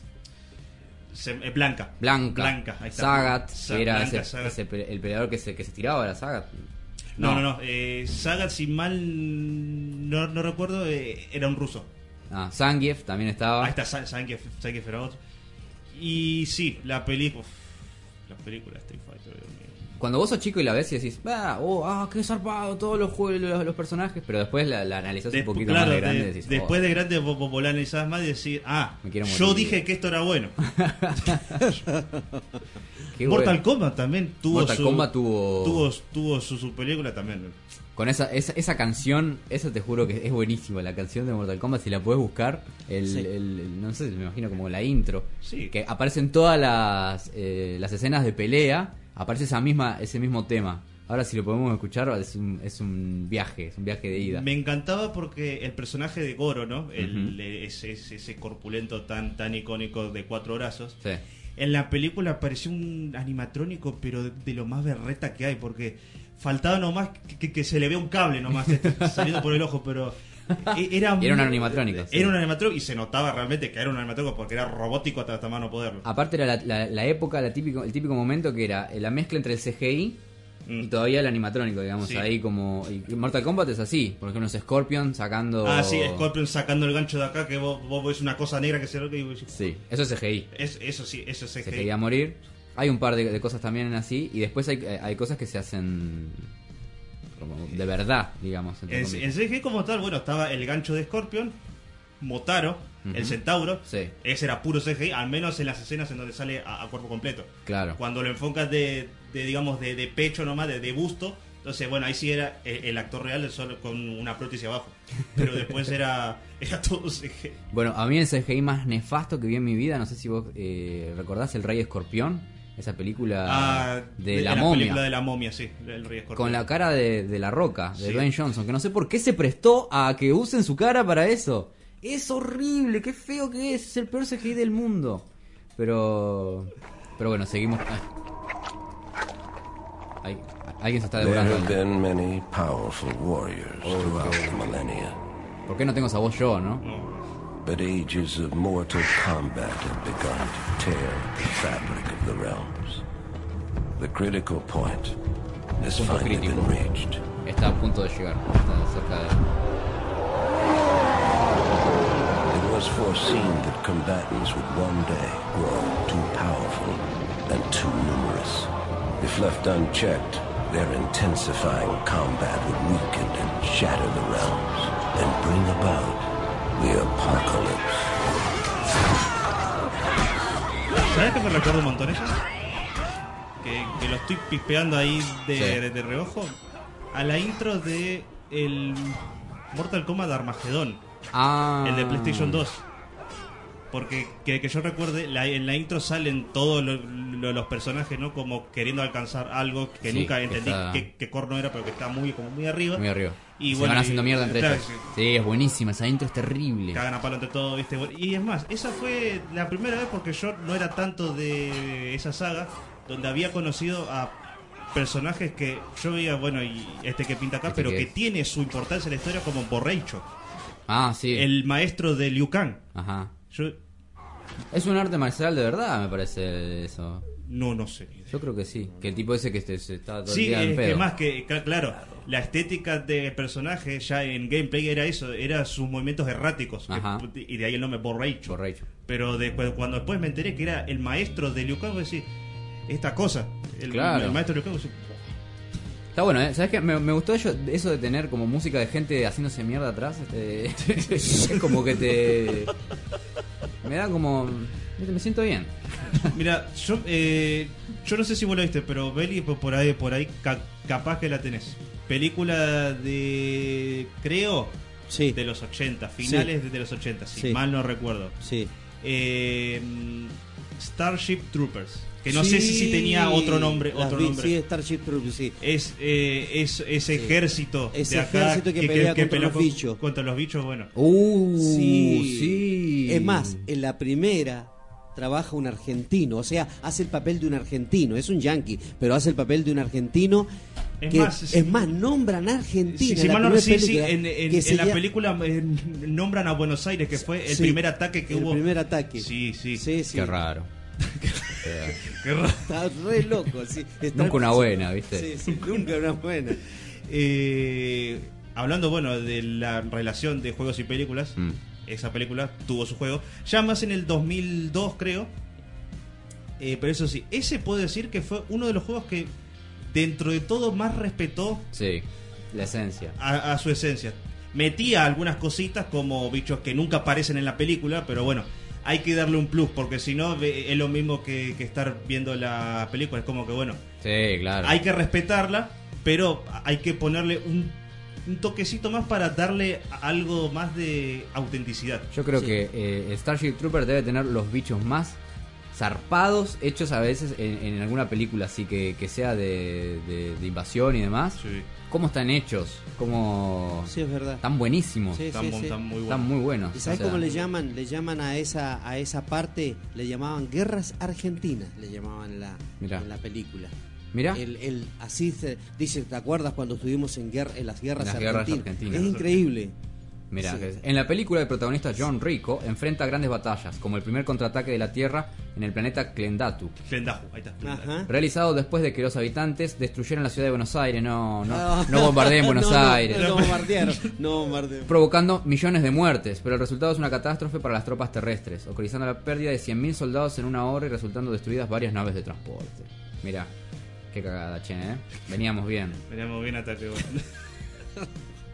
Mirá qué grande. Ah, ah, y aparte eh, es base de, de una novela, de una novela escrita, me parece que es la... Ah, no, no, ahí ya no sabía. Yo solamente llegué a ver la película, pero si tenían eh, novela escrita, desconozco.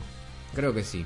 Eh, bueno, estamos hablando entonces de, de cine y videojuegos también, una relación de amor-odio que a veces nos trae cosas increíbles y a veces nos trae basofias. Pero a veces es más odio porque no se apegan al juego. Tiene razón acá cuando dice. A ver, ¿pod- ¿podemos...? eh, Sí, sí, sí. Abrime, abrime el, el- Ahí está. la- el canal. A ver. Uh, Ah, ¿Qué pasó ahí? ¿Qué pasó? me parece que mm, no va a mandar, no va a mandar. No, sácalo nomás. Llévatelo, llévatelo.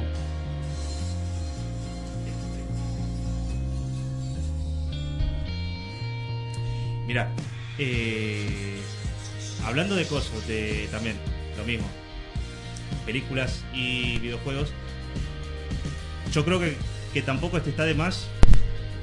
Está, está de más, eh, eh, bueno, como ya lo sacamos hace un ratito, eh, por ejemplo, ¿no? Eh, Silent Hill. Silent Hill, sí, sí, sí, sí. Que recién veníamos hablando un poquito. Pero y- fíjate que esto fue, fue más a la inversa. O sea, va, más, un poquito. ¿Qué pasa? La primer película de Silent Hill, ¿no? Como tal, eh, vos veías, bueno, el pueblo, el pueblo de, de Silent Hill, bueno, está bien ambientado, este captura bastante la atmósfera. Pero ¿qué pasa? Venimos del juego. Pero ¿qué pasa? Ve- venimos del juego en donde, a ver, el pueblo como tal es la representación física de los miedos Sí, de cada uno. No es un lugar. Vos, y vos en la película ves dos bichos. Mm.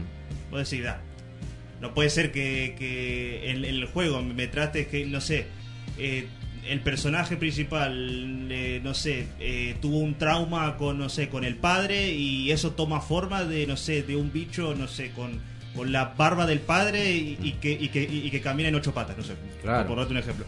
Y vos en, en la película me pones al Pyramid Head, ¿no? Está bien, Pyramid. Head es- Pyramid Head, buenísimo. Y otro más por ahí. Claro. O sea, algo, algo falla. o sea, acá, en vez de, eh, en vez de, de no respetar la película, escatim, en, en el juego, escatiman en el juego, porque toman... Ya estaba hecho. Por eso sea, ya estaba hecho, o sea, solamente tenías que agarrar lo que ya está ahí, pero no. Claro. Mirá, a ver si, a ver si eh, entra. Ahora así la compu. Vamos. ¿Qué pasó? Se murió. El video. Ah, o el cable. Eso, Mortal Kombat.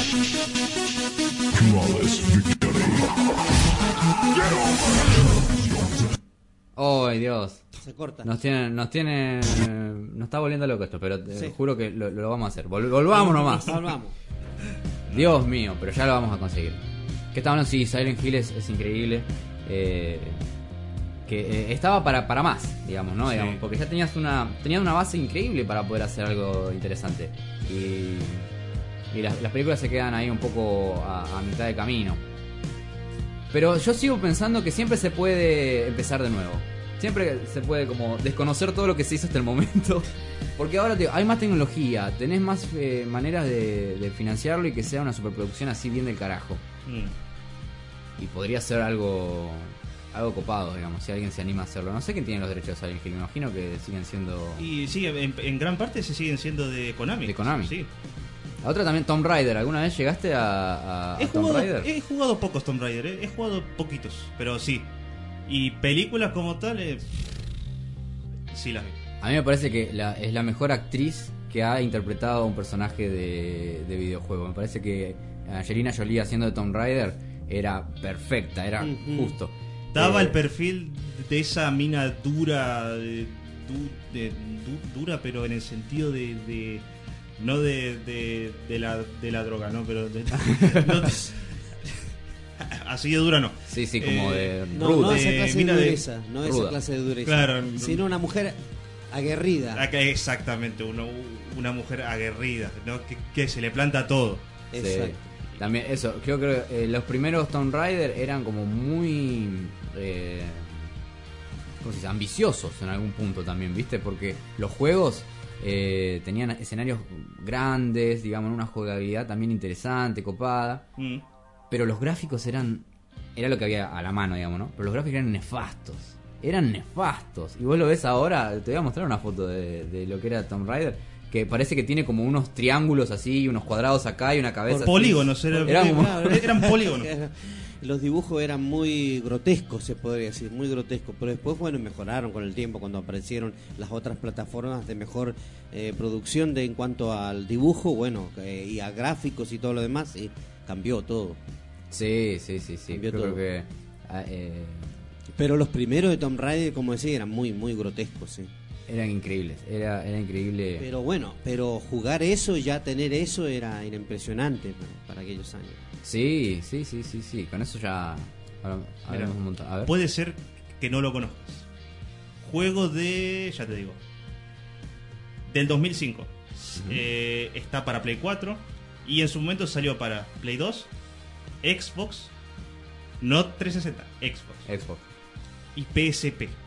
¿La Ajá. verdad, no? La PSP. Sí. La Play portátil. Bueno, se llama The Warriors.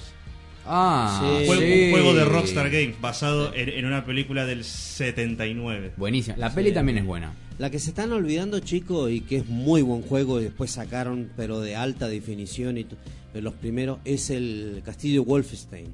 Sí, Ah, Es un Wolfenstein. Wolfenstein, Es Wolfenstein. genial ese juego. Man. Ese juego era, buenísimo. eh, también muy básico. El Wolf 3D, me acuerdo de que de 3D no tenía nada, porque en realidad era.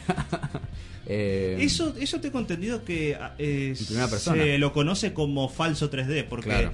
Tenés perspectiva, pero no hay en profundidad. dos. Exacto. Sí, sí, Claro, sí, sí, es sí. como un falso 3D. Tenés la, la sensación de profundidad. Claro, tenés la sensación, exactamente. Que, que era increíble este, este personaje que estaba en una cárcel, ¿no? Claro, en una cárcel, eh, Nazi. eh, claro, en un castillo que En se llamaba castillo. Castillo de Wolfenstein. Wolfenstein. En Alemania lo tienen porque son eran agentes secretos. Ah, así era Eran la agentes historia. secretos, sí. Nunca Eh, Blaskovich, el Ah, Blaskowitz, mira. Blaskowitz, Blaskowitz, sí. eh, Eh, bien, eh, bien judío, bien así polaco, no, sé, una claro, cosa así. Polaco, pero norteamericano era. Y Ah, él- siempre- siempre tenía que dar la pero- nota. Y va, viste, y va y lo, lo, lo, lo secuestran, o sea, lo, lo, lo retienen eh, las fuerzas, digamos, los nazis, y lo tienen ahí, matan al compañero y él escapa del castillo. Ah, ahí Y va. ahí, como te dijera, comienza todo porque los tipos, según la historia de Wolfenstein, eh, los nazis estaban experimentando con lo paranormal. Sí. Eh, no, un juego re loco, una, una Sí. historia y que en realidad habla de la de lo que realmente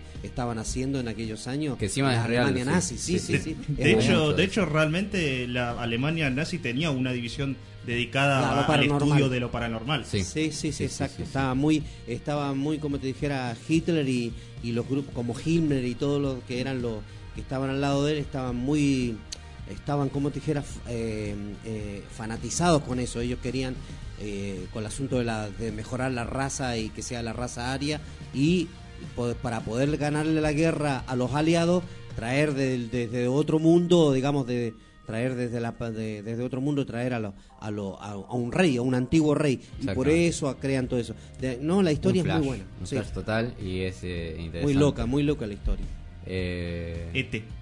ET. ¿Viste, no viste, no, ET? Sí, claro. Bueno, viste, ¿no? Que en su momento, Spielberg. en el ochenta y tantos, hubo un juego que, que- que salió antes de la película. ¿Se llamaba igual? Tenía el mismo nombre y, que, y que tenía como fin promocionar, pero busca Mirá ese vos. juego, busca ese juego.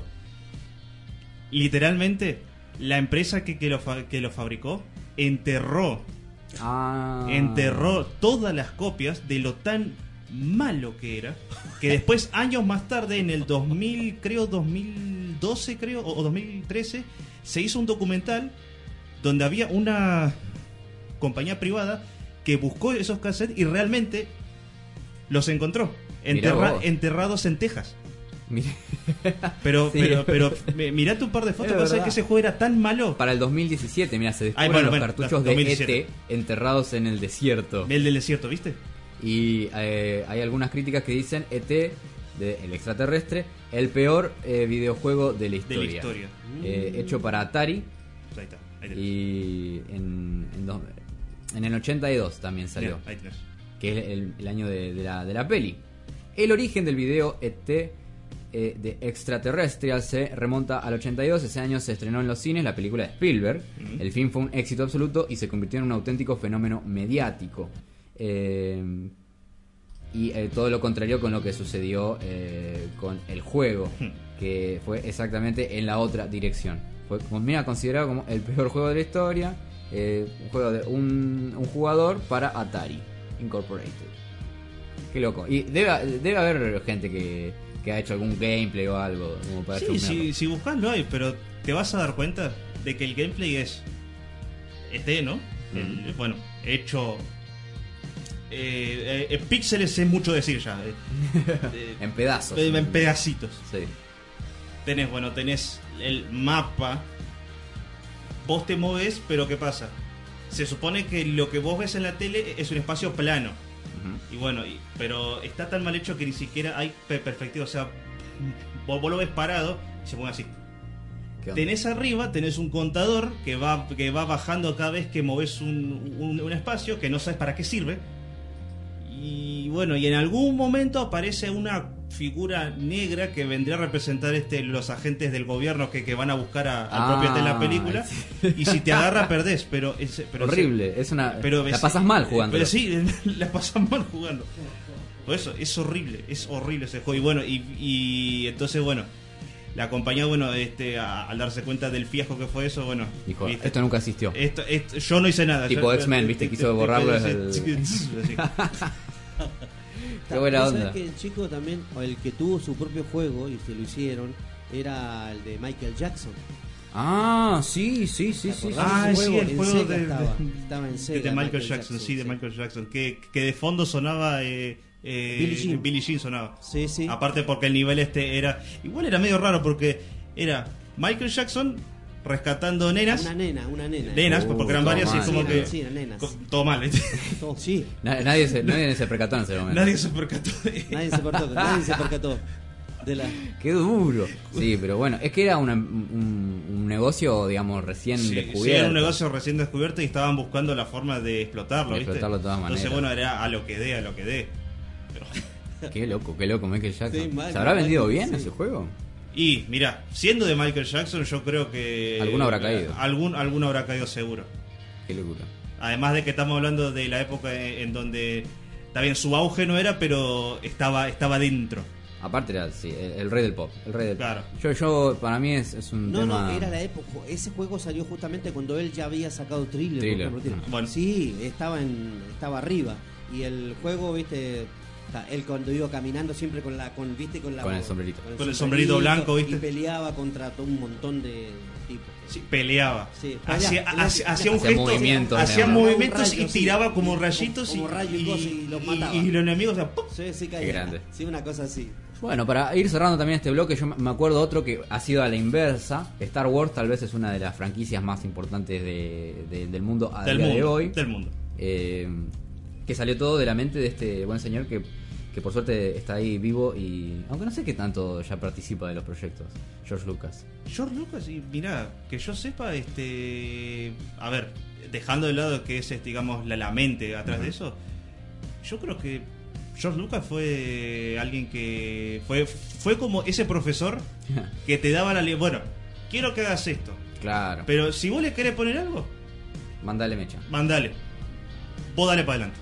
Bueno, y con los juegos pasó eso. De, de- de los juegos de Star Wars, hay algunos que están buenísimos. Hay uno que, que estaba en todos los ciber, que yo siempre lo encontraba en los ciber. Battlefront. El Battlefront. ¡Oh! ¡Qué sensación! Eso es muy, está muy bien hecho. Tiene unos gráficos piola. Si para vos- la época era re piola. Sí, sí, sí. Si vos venías de ver la película, aparte creo que habían salido las guerras clones hace, algún tiempito ahí. Entonces venías como re manija de eso. Y vos, eh, o sea, manejabas la- las naves. Podías elegir un- unidades. Sí. Podías elegir varios tipos de unidades.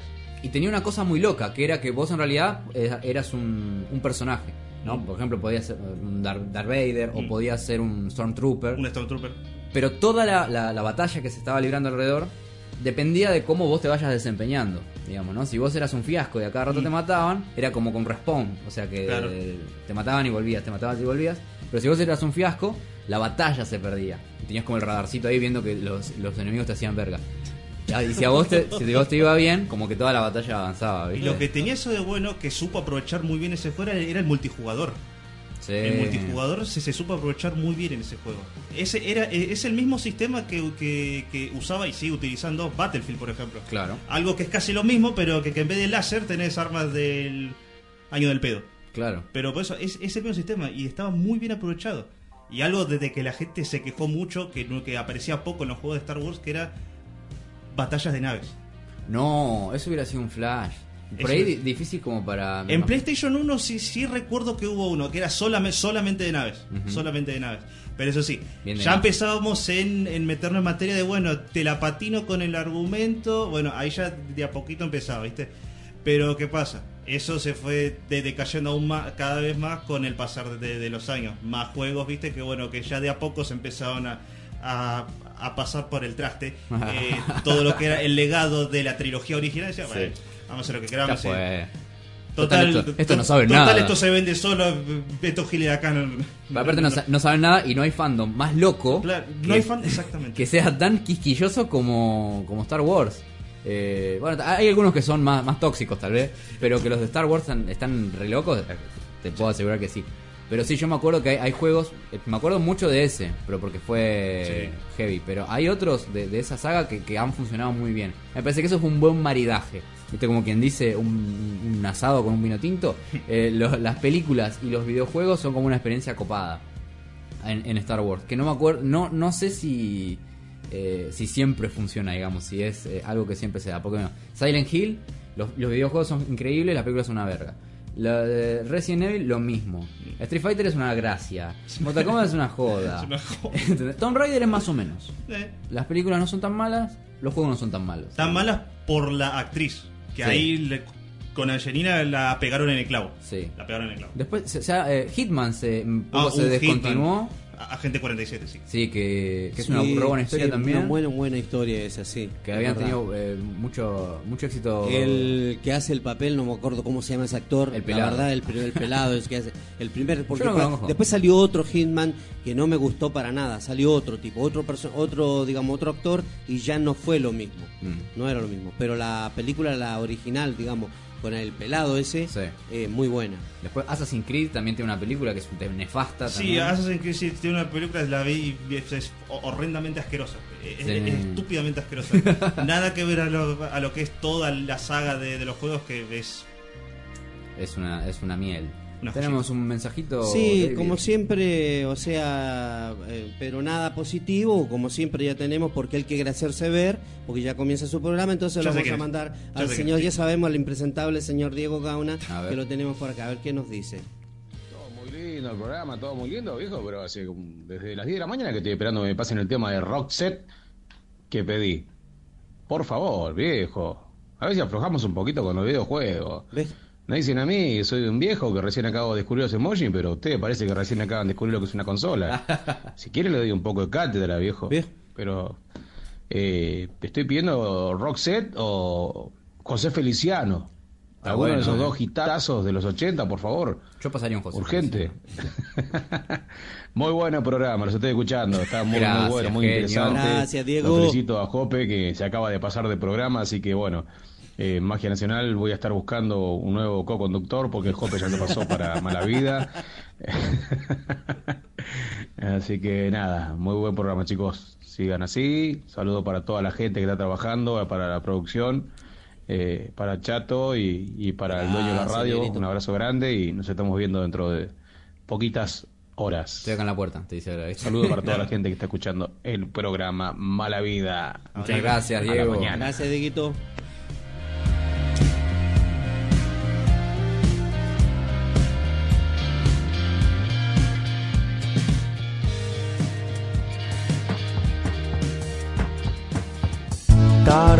Muchos años en poder encontrarlo y ahora no lo querés perder. Si no querés soltarlo, sujeta bien su mano, en una de esas se te ve. Él sí ahí, en todos los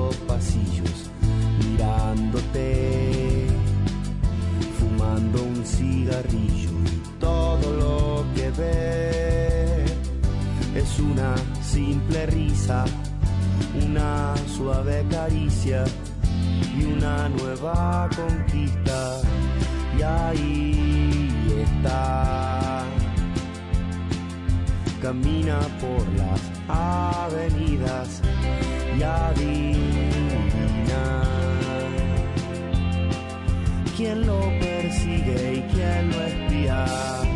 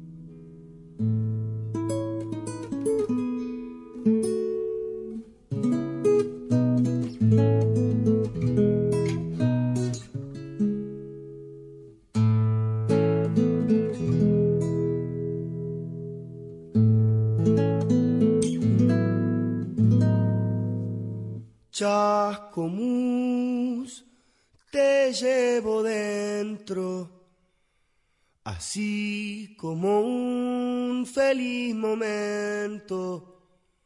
El barro que tapa la cruz y el agua que tiñe de azul son mi elemento son mi elemento.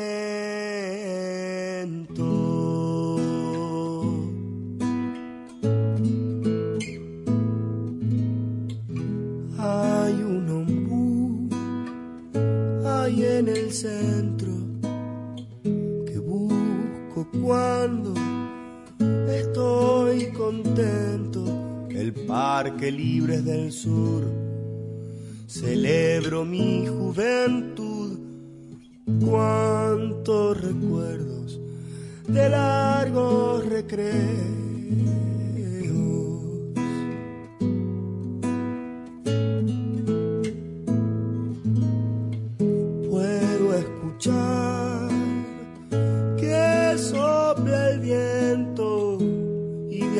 sauce, algún lamento, el sol que aparece flotando y se ahoga dejando los rayos, dándonos algo más que un atardecer, Chascomús te llevo dentro, así como un feliz momento, el barro que arraiga los juncos y el agua que mece los musgos son mi elemento, son mi elemento.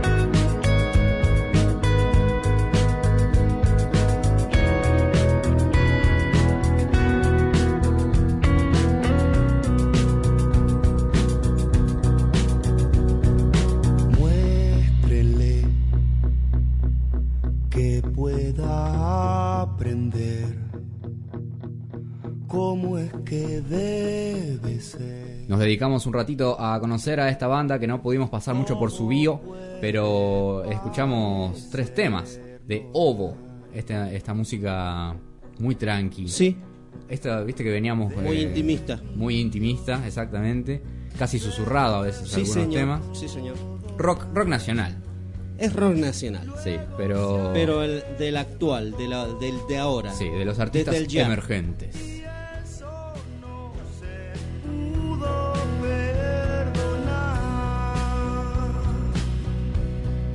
Todos los.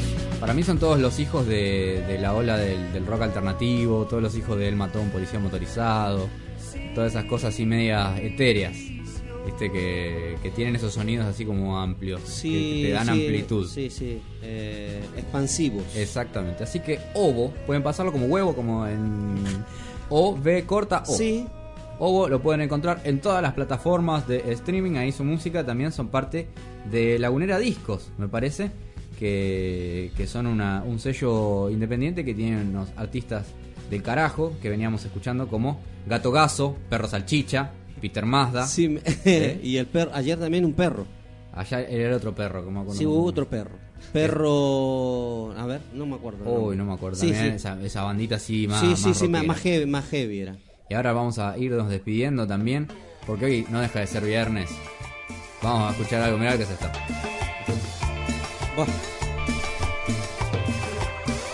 Vamos a dejarlo hasta el final. Sí, por tiene favor. un, un tiene mensajito. Dice Mauro Gustavo, dice el juego definitivo es Black, Estábamos de acuerdo con eso. el juego de guerra. Gráficos y dinámica impresionante para hacer Play 2 y viendo la media de los juegos de esa consola. Es lo que dice ahí nuestro amigo Mauro Gustavo. Muy, muy cierto. Black, un juego que exprime la Play 2 hasta, hasta asfixiarla. Muy buen juego. No tengo nada que objetar. No tiene, tengo tiene nada toda que la razón. objetar con, con- con eso. Lo que decíamos, ¿no? También hay una eh, del entorno, todas las, las posibilidades de. Mucha de- interacción con, con el entorno y el tema el tema shaders que en la Play 2 estaba ahí Mm. escalando un poquito pero el Black en cuanto a sh- shaders me refiero que Sí, es el la, glosario, vamos que a es la vamos a hacer un glosario. tecnología de video que, que simula efectos de luz Mm. y, ¿cómo es? y, y del sol eso eso en el Black se notaba en las en los reflejos en las armas por ejemplo Sí. que había brillo, ¿viste? Pero no era un brillo que, que era así como un, un, un GIF blanco, un GIF blanco que pasaba, no, no, no. Era un- Realmente eran, era, Era una un reflejo, simulación, era un eh, era una simulación bastante creíble, ¿no? Para Sí. lo que era la Play 2, de un reflejo como tal. Qué grande, Muy- sí, es verdad. Algo que no dijimos también, el, el juego este, no sé si vos, vos caíste en las garras del Call of Duty, que ha tenido también varias... Sí. Yo me empecé igual con, con su con su hermano mayor. ¿Cuál? El Me- Medal of Honor. Medal of Honor. Sí. Yo me empecé con ese, pero en Call of Duty sí. Claro, porque viste que es- algo que es inacabable es la Segunda Guerra Mundial. Viste que eso es un tema que, que nunca se acaba. Nunca y, se- y siguen apareciendo películas y series, documentales, juegos. Es verdad, es verdad eso. Igual Ubisoft me encanta el juego que hizo y que yo de hecho lo juego porque me, me gusta. Es eh, Far Cry. Far Cry. Far Cry, el, el Far Cry 2 lo que tiene, los, las- los, lo que tiene es que la interacción que vos estás peleando en la selva, estás caminando en la selva, pero podés interactuar en todos lados Claro. y hacer bolsa todo lo que se te encante. Y, y como te dijera, eh, y tiene una cosa que es muy real, que es el fuego. El fuego es muy real. El fuego es muy real en, en- en Far Cry. Todo gracias al motor gráfico motor, hecho, bien, sí. hecho específicamente. eh, En el primero no, porque en No, el el Far Cry primero 1 no, pero usa- en Far Cry 2 sí. to- todavía usaban eh, eh, el Cry Engine. Sí, señor. Pero en el 2 eh, fabricaron uno específicamente para eso que era el Dune. Ah. Y el Sí. Te- tenía este tanto efectos de viento y de, y de fuego. Sí, es verdad. Genial. Una pasada. Buenísimo, sí, sí, sí. Así que bueno, pasamos entonces por videojuegos clásicos, no tan clásicos, Películas. los nuevos, las nuevas experiencias de cómo jugarlos, de, de diferentes consolas, de la pelea entre las consolas, de, de y después la relación con el cine también, que es un- el séptimo arte, es acá una cosa... Uy, mira, ¿qué, qué están haciendo? Están- tan- Ah, Acá ya está entonces Diego Gauna con nosotros que llega... ¿Qué haces, Diego? Buenas tardes. Una ¿Cómo pregunta. va? ¿Siguen hablando de jueguitos todavía? Sí, obvio. Obvio, esto es inacabable. Acá con Chato estamos descostillándonos de la risa. Sí, porque estaban ahí, están Sí, boludeando. Los, los del fondo, por hubo- favor, hubo- ahí se comportan. El- el- es un quilombo acá, viejo. Sí. Llego, llego, nos queremos saludar, nos queremos saludar y chocamos potencias y ca- casi ocurre un secreto en la montaña. Sí, está bien, y bueno. Hay cosas que están ahí latentes, viste, que... Esto es radio. Hay cosas que mejor mantenerlas en la fantasía, viste. ¿Te imaginas si hubiera Lo dejo a tu criterio. Menos, menos mal que ustedes no tienen cámara de aquel lado. Menos mal que no tienen cámara. Bueno, estamos escuchando Agrupación Ilegal Los Imparciales, música eh, que mezcla eh, cumbia, sonidos colombianos, peruanos y, y una cosa media... Jope, venite más, más cerca. Ahí está. Así, aunque sea, aunque sea te toma la cámara un ratito. Claro, un ratito, Jope. Vos... En todo el programa fue un ente. Sí. Era una, mitad de una, ¿viste? Como si fuera un encubierto, ¿viste? Falta que le, eh, le la cara. Pero bueno, estamos aprendiendo. Los últimos segundos del programa Se le- aparece Jope. se le. Entonces aprovechamos y, y decimos también que hoy es viernes y nos relajamos un poquito escuchando entonces media hora de cumbia, un disco del 2014 me parece que es. Agrupación Ilegal Los Imparciales, todo lo que es así cumbia psicodélica y esas cosas. eh, chicha libre, son, son buenísimas. Eh, Y a veces tocan acá en la zona y se llena de gente, es un ambiente muy lindo. Eh, y, la- y bueno, la Delio Valdés también es una banda Sí, señor. que, Sí, don- que señor. canta la que estaba en bandana. Sí, se- Y es ah, un- tenés razón. no me acuerdo cómo se llama. Y la Delio Valdés tiene unos sonidos, unos metales, unas percus. Sí, meten, meten de todo ahí, ¿eh? Hermoso, Sí, hermoso. la verdad que sí. La verdad que sí. Bueno, No, vamos. usted siempre me sorprende con esas cosas. ¿Viste? Acá esto es un, esto es un, en realidad es un programa experimental. Sea, nadie sabe exactamente qué va a No, pasar. no, vamos a tener que tener un glosario también para esto experimental, de programas experimentales. Como Magia Nacional, por ejemplo. Claro, exactamente. Que uno, viste, empieza, es una caja de Pandora, abrís y Es verdad, no sabes con qué te no vas a sabes encontrar. para dónde va. Así que bueno, querido Fonso eh, nos está acompañando, el hombre de los, de Se los mil pasó. nombres. La verdad, mira, no lo tenía con, a- a- con un gran conocimiento. Te felicito, Bon- Gracias, eh, gracias.